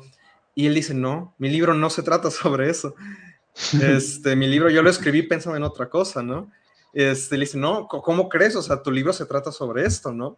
Eh, y entonces, pues, eh, yo lo veo como un, ejemplo perfecto, ¿no? O sea, pues, la interpretación del autor es una interpretación más. Eh, y no sé si me está, se me está trabando o si se no, no, ¿te percibimos bien? Ah, bueno, pues eso, eh, yo sí soy completamente partidario de la, de la, teoría de la muerte del autor, porque bueno, es que tenía un maestro de literatura en la prepa que era completamente opuesto a eso, no, es que tienes que tener en cuenta la, la interpretación correcta, pero yo, yo, yo pensaba, pero ¿cuál interpretación correcta? ¿Cuál interpretación real del autor? O sea, bueno, o sea, yo creo que sale la obra y pues se vuelve de todos, ¿no? y no puedes tener control sobre lo que están leyendo. O sea, mira, tú sacas un texto, tú sacas una obra, y como la lean, pues ya ni modo, no es culpa tuya. Nos ha pasado con los, textos que mencionaba Edu al principio de eh, aportes para la construcción de teorías sobre los videojuegos, que de repente ves algún, alguno de los cuatro de los compañeros, incluso tu propio texto citado, pero la lectura que estás dices, no, no, de veras no iba por ahí, o al revés, ah, órale, esto sí, esto sí está más chido, ¿no? O sea, pero, y, seguimos todos vivitos y coleando, y aún así están haciendo, sí, con esos libros lo que se les da la gana. Pues órale, o sea, ya no tenemos vela, una vez que lo publicamos ya no tenemos vela en el entierro, ¿no? O sea. Es un hijo, ¿no? Pues sí, y qué, y qué bueno que le signifiquen a la gente las obras y demás, pero tu autor pues ya saca tu cuchara, ¿no? Ya, o sea, la soltaste y ya es de la humanidad. Pues entonces, entonces el canon, o sea, es que hay como una tensión, ¿no? Entre esto que estamos mencionando y lo que discutimos antes del canon, como ejercicio de poder, ¿no? Pues también son las lecturas obligadas, normalmente verticales y convencionalmente aceptadas. Puedes romperlas, pues sí, te dicen hereje. Pero sí, ese, o sea, ese es el significado de la palabra hereje, ¿no? El que le da otra, otra lectura u otro significado a la Sagrada Escritura. Y se vale, también se vale. El asunto es que, ya lo señalaste, o sea, estamos hablando de la imposición de una lectura sobre cualquier fenómeno, pues también implica una relación de poder. Mm. Normalmente asimétrico o peleas de poder. Porque hablando de peleas de poder, esta obra que. Eh, vine a hacer puros comerciales, me vale gorro. Aquí el Mao, ya, yo lanzando los dados, ah, ya. sí quedó bien chido. Eh, ya, ya necesitamos que Mao nos lo firme. Eh, ¿Cómo causó, o sea, hablando del mito fundacional, del canon, y quien toma la palabra y se atreve a escribirla, sale el libro, lo andamos moviendo por todos lados, ¡ay, qué padre! ¡Felicidades, Mao! Y no faltó quien tuviera niveles de irritación de, eso no lo viví yo así, eso no es así, eso no pasó así. Ay, bueno, pues arma tu propio libro, chavo, y, refuta al autor. No estés haciendo berrinche. Pero a ver, estamos todos vivos y nos estamos partiendo la madre por quien contó la historia. O sea, de hace 20 años. Como, es como lo que salió en el, en el club de videojuegos, no sé quién lo, lo publicó, esto de ser gamer, el término, ¿no? Que ya, oye, ah, no usen eso. No usen ah. eso porque es excluyente. Y, ciertamente, ¿no? Eh, es un, una joda, porque quién está dentro y quién está afuera, ¿no? son esos juegos de poder, eh, estos porteros de los que hablan los sociólogos gamers, ¿no? Eh, ah, mira, hay, gente que filtra, ¿sí? Y te dice, ah, no, es que tú no eres gamer, ¿no? Porque tú no tienes este, esta serie de, méritos y de cosas para ser gamer. Todo eso vale hongo, básicamente, ¿no? Eh, no lo llames gamer, llama a los niños rata por su nombre las cosas. Pero bueno, en fin, qué curioso toda esta dimensión, ¿no? Esta dimensión como comunitaria, como, como socio tribal, netamente, ¿no? Que está, que está acompañando al relato muchas veces o a la manera en que debe ser jugado un videojuego. Pero bueno, vamos ya cerrando las reflexiones finales porque llevamos una hora 45, parece. Eh, normal. Eh, pero bueno, es lo de siempre. vamos rápido, vamos rápido. Sí.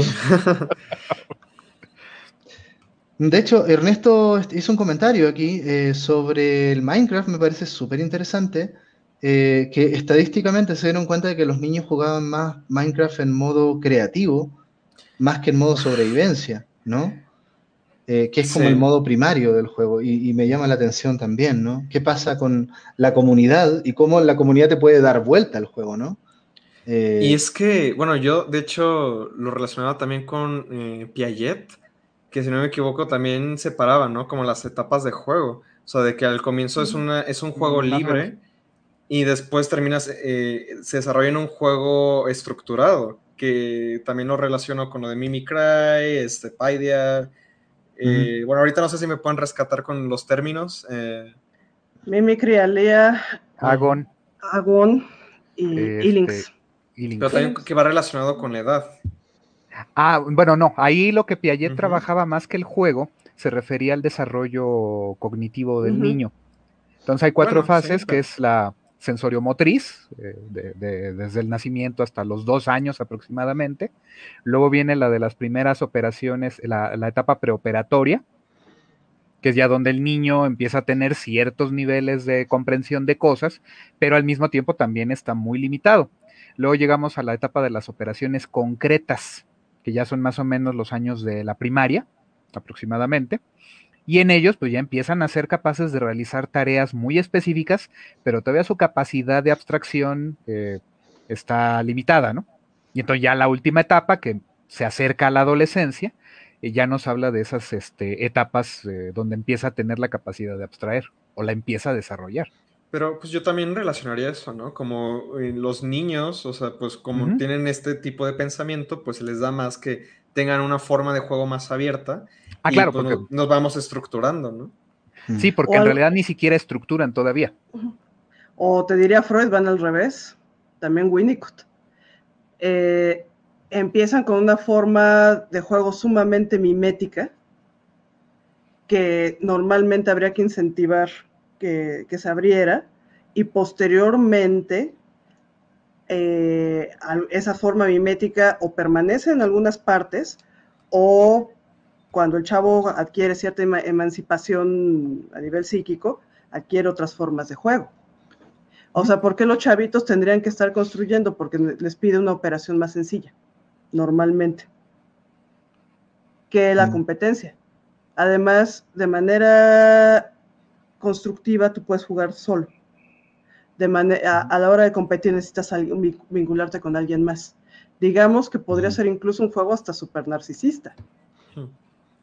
El- y normalmente cuando veas que se empieza a, ya empieza a haber un diálogo entre pues, el adentro y el afuera, y vas a ver este juego en solitario, dialogando con el juego en grupo. Bueno, el, el niño rata es un narcisista, ¿no? Básicamente. El niño rata es un alienado, ya lo, es, el tema de, es el tema de varios de mis cursos. Sí, el niño rata es un alienado. Ahora, yo, yo estaba pensando en Kohlberg, justo, más que en Piaget, y en este tema del desarrollo moral, ¿no? Y la moral postconvencional vinculado con este tema de lo canónico, ¿sí? Como que, mira, el canon hay que trascenderlo. Tal vez haya un nivel en donde tú realmente no, no entiendes mucho, vale, llega al canon. Pero cuando te desarrolles un poco más, ya supera el canon, ¿no? El canon es estructurante. Digamos que para que tengas algo aprendes a jugar como te dijeron que se jugaba el juego. Una vez que lo apropias, creo que en ese momento hasta creativo puedes ser con el mismo juego. O sea, ya no juegas, pensemos, en- lo, lo he visto mucho en el caso del ajedrez, ya no juegan como el maestro, ya no juegan como los... Y, y con el Magic the Gathering también. Ujú. Sí, ya no juegas como, los, co- como aquellos que te enseñaron. Ujú. Juegas como tú puedes jugar. Y hay diferentes niveles de creatividad, de estrategia y demás. Ahí es donde empieza a haber pues, una apertura mucho más poética del juego. Ujú. Mm. Y ahí Y empiezas a expresar. Justo Sí. antes de empezar... eh, ah, con el Go también pasaría. Sí, exacto, es, es, es totalmente Me acuerdo cierto. justo antes de empezar el coloquio, estábamos hablando de Star Trek, ¿no? Y de juegos de Star Trek, y yo di el dato de que, oye, el mejor juego de estrategia de Star Trek es un mod que se hizo para Sins of a Solar Empire, un juego de estrategia de naves en tiempo real, ¿no? Eh, y que es un mod, y los juegos oficiales, la mayoría de la gente piensa que son malos, ¿no? Eh, eh, tal vez hasta llegar ahora a, a Bridge Crew, pero porque claro, no tiene que ver con otras cosas, no con disparos y esta típica lógica de juegos que tratan de imponérsele a, a- a Star Trek, digamos, ¿no? Entonces, ¿qué pasa con ese caso? ¿No? Donde un mod de repente te corrige ciertas cosas, ¿no? Eh, justo vi un artículo que aparece en este libro de Penick Tatsen sobre los juegos del sur global, ¿no? Que sacó hace poco, de unos eh, eh, eh, gente de Oceanía, de, de- de unos lugares muy extraños, ¿no? Que yo no identifico, unas islas, ¿no? Que hicieron un mod eh, para Europa Universalis eh, de pueblos de Oceanía, donde complejizan todo lo que el juego no trae de ese sector, ¿sí?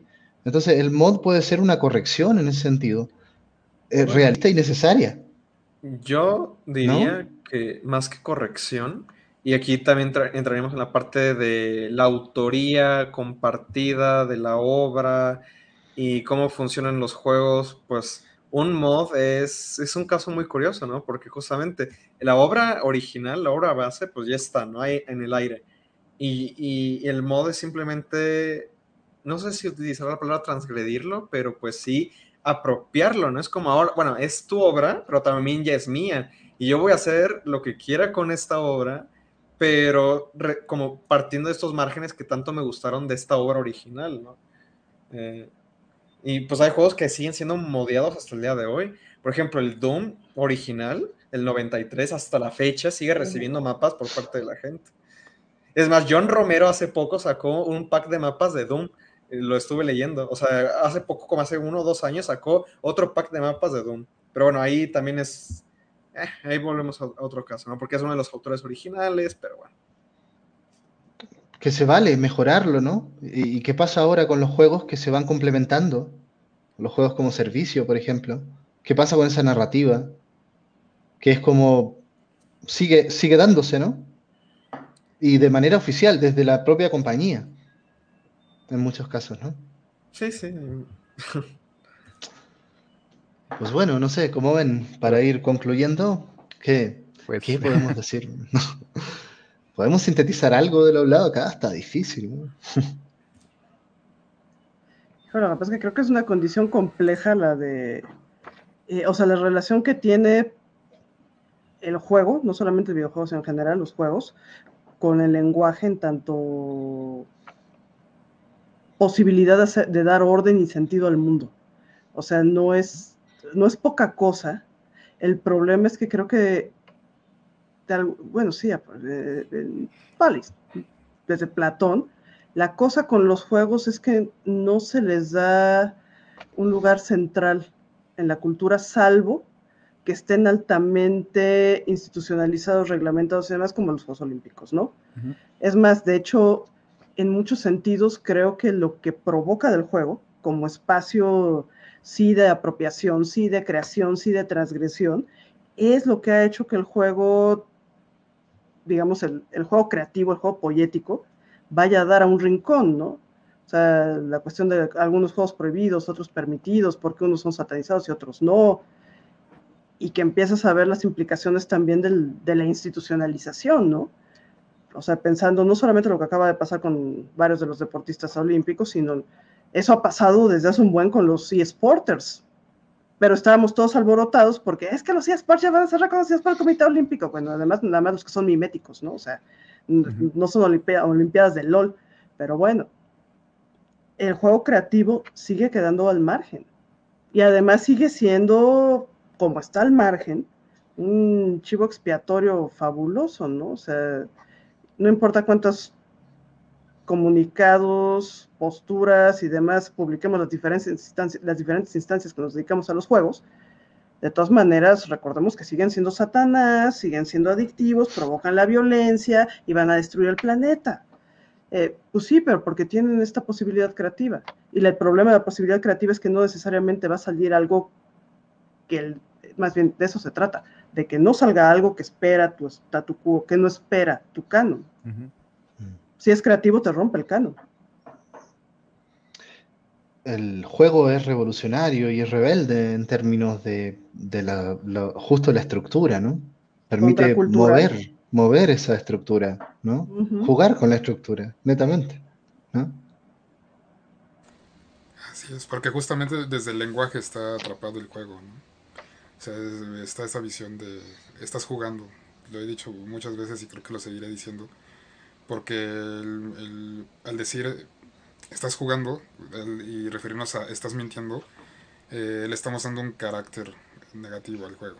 Y creo que eso no necesariamente es algo que vayamos a transformar eh, socialmente hablando, como, bueno, como sociedad no lo vamos a transformar de, algo, de una manera tan sencilla, pero creo que sí tendríamos que hacer un poco de conciencia en ese sentido, ¿no? de, de, ver qué, qué, qué, nos da sentido jugando, qué estamos tratando de hacer al jugar que estamos mm. tratando de pues de llevarnos a nosotros mismos el jugar, ¿no? Y creo que por ahí tendría que ir ese, ese cambio tal vez. Tenemos un comentario de Mirna. Eh, dice, ahora con la pandemia el discurso negativo del videojuego fue medio borrado para decir que era educativo y creativo. Eh, sí, Mirna, y aparte hay otra cuestión. Eh, creo que ahorita también está llegando una, ahora sí que una segunda oleada de, de impulso al juego. precisamente con los Juegos Olímpicos, ¿no? Y en este caso, esa muy particular este, eh, relación simbiótica que tiene con la cultura japonesa, eh, o esta cultura de, medios de entretenimiento japonés, ¿no? Recordemos que no había visto, en, ahora sí que en la en, el ñoño verso no habíamos visto tanto interés por la ceremonia de apertura de los Juegos Olímpicos, ¿no? ¿Y todo por qué? Porque pues escogieron hacer un medley de una hora de, temas de videojuegos para el desfile de los atletas. Y que ya se habían utilizado a veces temas de videojuegos en algunos otros contextos, pero pasaban desapercibidos, ¿no? Ahorita porque ya entraron a ese gran escaparate, me recuerda lo que platicábamos aquella vez, este Mau eh, Luis, cuando, cuando el asunto de los esports, ¿se acordarán? Bueno, lo de los Juegos Olímpicos más bien y los esports, ¿no? donde ya eh, eh, estamos entrando ese espacio, aunque de una manera que no se había contemplado originalmente, ¿no? Quizá no es a través de las competencias, sino a través de cómo, en este caso, los japoneses no, tienen temor de mostrar, pues, nos gusta la música de videojuegos, nos gusta la música de las series de animación, ¿no? Y que desde ahí eh, oyes en las previo a los encuentros, por ahí compartí en, otro espacio de, Star Wars, eh, pusieron la marcha imperial de Star Wars para la final de, me parece que de sable femenil, ¿no? Qué curioso. ¿Pero es adecuada? va al contexto, va en el rollo, pero ese es el asunto, ¿no? Hay un, hay un nivel de apropiación entre, en este caso, la comunidad, tanto de la, eh, desconozco ahorita el nombre oficial de la Federación Internacional de Esgrima, pero vamos a partir de esa idea, eh, que también dice, bueno, pues ahí están, el comité pues toma la, música y la pone el, chiste, el meme que dicen es que los intros les están dando poderes a los japoneses, ¿no? Más bien es el asunto de esa apropiación cultural donde pues, ellos están jugando en casa. No hay público, pero eso no deja de que ellos se sientan en casa. Y, ¿Cómo se filtran los imaginarios, ah? De ah, un lado a otro. Por supuesto, incluso con un alumno apps, con este Carballar, este Luis, comentábamos, ¿no? Le, le digo, pues, o sea, le está dando poder, le digo, pues tal vez no ganen no ganen, porque pues, oficialmente no hay competencia, pero eh, a lo mejor no se llevan el medallero, el primer lugar en el número de oros o total de medallas, ¿no? Pero de que los japoneses van a dar los mejores juegos de su historia, lo van a hacer. Pues de entrada, los juegos simbólicos ya los ganaron. O sea, esas, formas simbólicas y culturales que puede reconocer todo el planeta y que además le estamos dando esa atribución. O sea, mi hijo, que ni Wakanda Forever. Ahorita es, ahorita mucha gente empieza a ver la música de juegos, por ejemplo, ya, ya con otros ojos, ¿no? Porque dicen, a ver, si, si la usaron para, para hacer desfilar a los atletas de, más alto nivel del mundo, pues qué tiene, ¿no? Y cuando la escuchan se quedan. Eh, ya hace muchos años me acuerdo que este había un compañero maestro, yo no sabía que en ese tiempo tenía mi edad, pero se veía como de la edad de, de, mi, bueno, no de mis padres, porque ya están más grandes, pero, pero sí se veía como 20 años más grande de lo que realmente era, ¿no? Y, estaba yo escuchando música de Final Fantasy. Y, me llega así como diciendo, ah, eso es este Vivaldi, ¿no? yo, no, no es Vivaldi, es Wematsu. ¿Quién? No, pues es música de videojuegos, Inge. Ay, ¿a poco no me la creo? Nunca lo creyó, no digo, ya el señor falleció el año pasado, pero este, eh, se dio ese nivel de, cosas, ¿no? Donde de pronto ya, ya estaba en nuestros, en nuestros imaginarios, pero no, no era parte de los, del de los demás, ¿no? No, y poco a poco se ha asimilado, ¿no? Se vuelve, se vuelve vaya, el can. O sea, esto de que, de que haya un parque de Nintendo en Japón de diversiones, ¿no? Que fuera como Six Flags, pero con temática de Nintendo. ¿no? O sea, está trascendiendo. Y, justo quería llegar un poco también para concluir a eso, a eh, en qué medida lo que viene del videojuego trasciende el videojuego. Tenía ahí esa pregunta de qué es lo que se queda contigo del juego después de que termina algún juego, por ejemplo, ¿no? Y es, eh, por ejemplo, terminar un, un, RPG japonés es algo muy impactante, ¿no? Para, para mí, las personas que hemos jugado, se queda una historia contigo ahí una historia de 60, 70 horas, ¿no? Una serie de experiencias y ya puede que nunca más vayas a jugar ese juego, pero ¿en qué medida eh, tus imaginarios han cambiado y tu manera también de vivir la vida real ha cambiado? Sí, yo creo que eso es interesante. Pero bueno. Sí, ahí yo, yo te diría una cosa, yo tuve una experiencia hace ya cómodamente unos 12 años eh, tuve la visita de, unos japoneses a, la universidad donde yo trabajaba en aquel entonces, eh, jugadores de Go. Y entre ellos venía un jugador profesional de alta categoría, noveno Dan Pro. Y eh, precisamente pues ya cuando cerrábamos el, evento, pues me tocó decir unas palabras, yo, era el, yo fui el contacto con la universidad para, esa actividad. Y, pensé en cerrar de esta manera, ¿no? Y señalé algo que pues entiende que quizás solo los japoneses me lo entendieron, no porque lo haya dicho en japonés, alguien del equipo me, bueno, de ese, de ese grupo de visitantes me, fue traduciendo, pero les decía, bueno, eh, hemos llegado al final, hemos guardado las piedras, pero lo hacemos siempre con la intención de volverlas a usar, ¿no? Entonces me parece que ahí la idea es de que al jugar eh, siempre estamos en esa idea, ¿no? De que el juego nos lleve a, a, un lugar diferente, a, una serie de experiencias, como bien ha señalado, eh, que nos pueden marcar, porque no sabemos si la siguiente partida que juguemos eh, pueda tener todavía una significación mayor. Pero le es eso, ¿no? Dejamos el juego, pero siempre con la intención de, de retomarlo en otro momento, ¿no? Aunque la partida sea diferente, pero siempre en la expectativa de, de aprender algo más, ¿no? Wow, deberíamos hacer un juramento de algún tipo, ¿no? Una, una frase ahí, ¿no? Como esa del Go, pero para los videojuegos, estaría bueno. Puede ser, puede ser. Sí. Bueno, gente, nos están pidiendo aquí que cerremos el programa. Nos podemos quedar que nos callemos, más, ¿no? nos vayamos a nuestra casa. Ya está, ya está. Van a un estar poco apagando la largo. Ya pagaron la luz y se pusieron a barrer. Ajá, ya pusieron a Luis Miguel.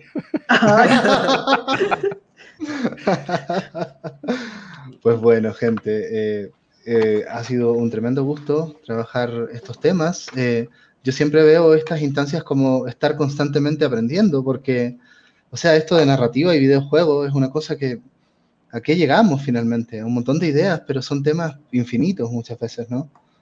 Eh, así cualquier otro tema que estamos trabajando y gracias por compartir eh, sus percepciones, sus ideas, ¿no? Encuentro que estuvo muy enriquecedor. Pues eso. no, muchas gracias, estuvo muy padre. Qué bueno que tengan estos espacios. Porque además, eh, no sé, ahora sí que tengo sentimientos encontrados.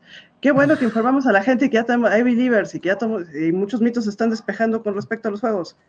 Pero por otro lado, ah, también tenía lo suyo ser un apestado. Entonces, sí, sí, creo que desmenuzar los juegos en un mundo donde la gente los juega para no entenderlos, creo que también tiene lo suyo de transgresor.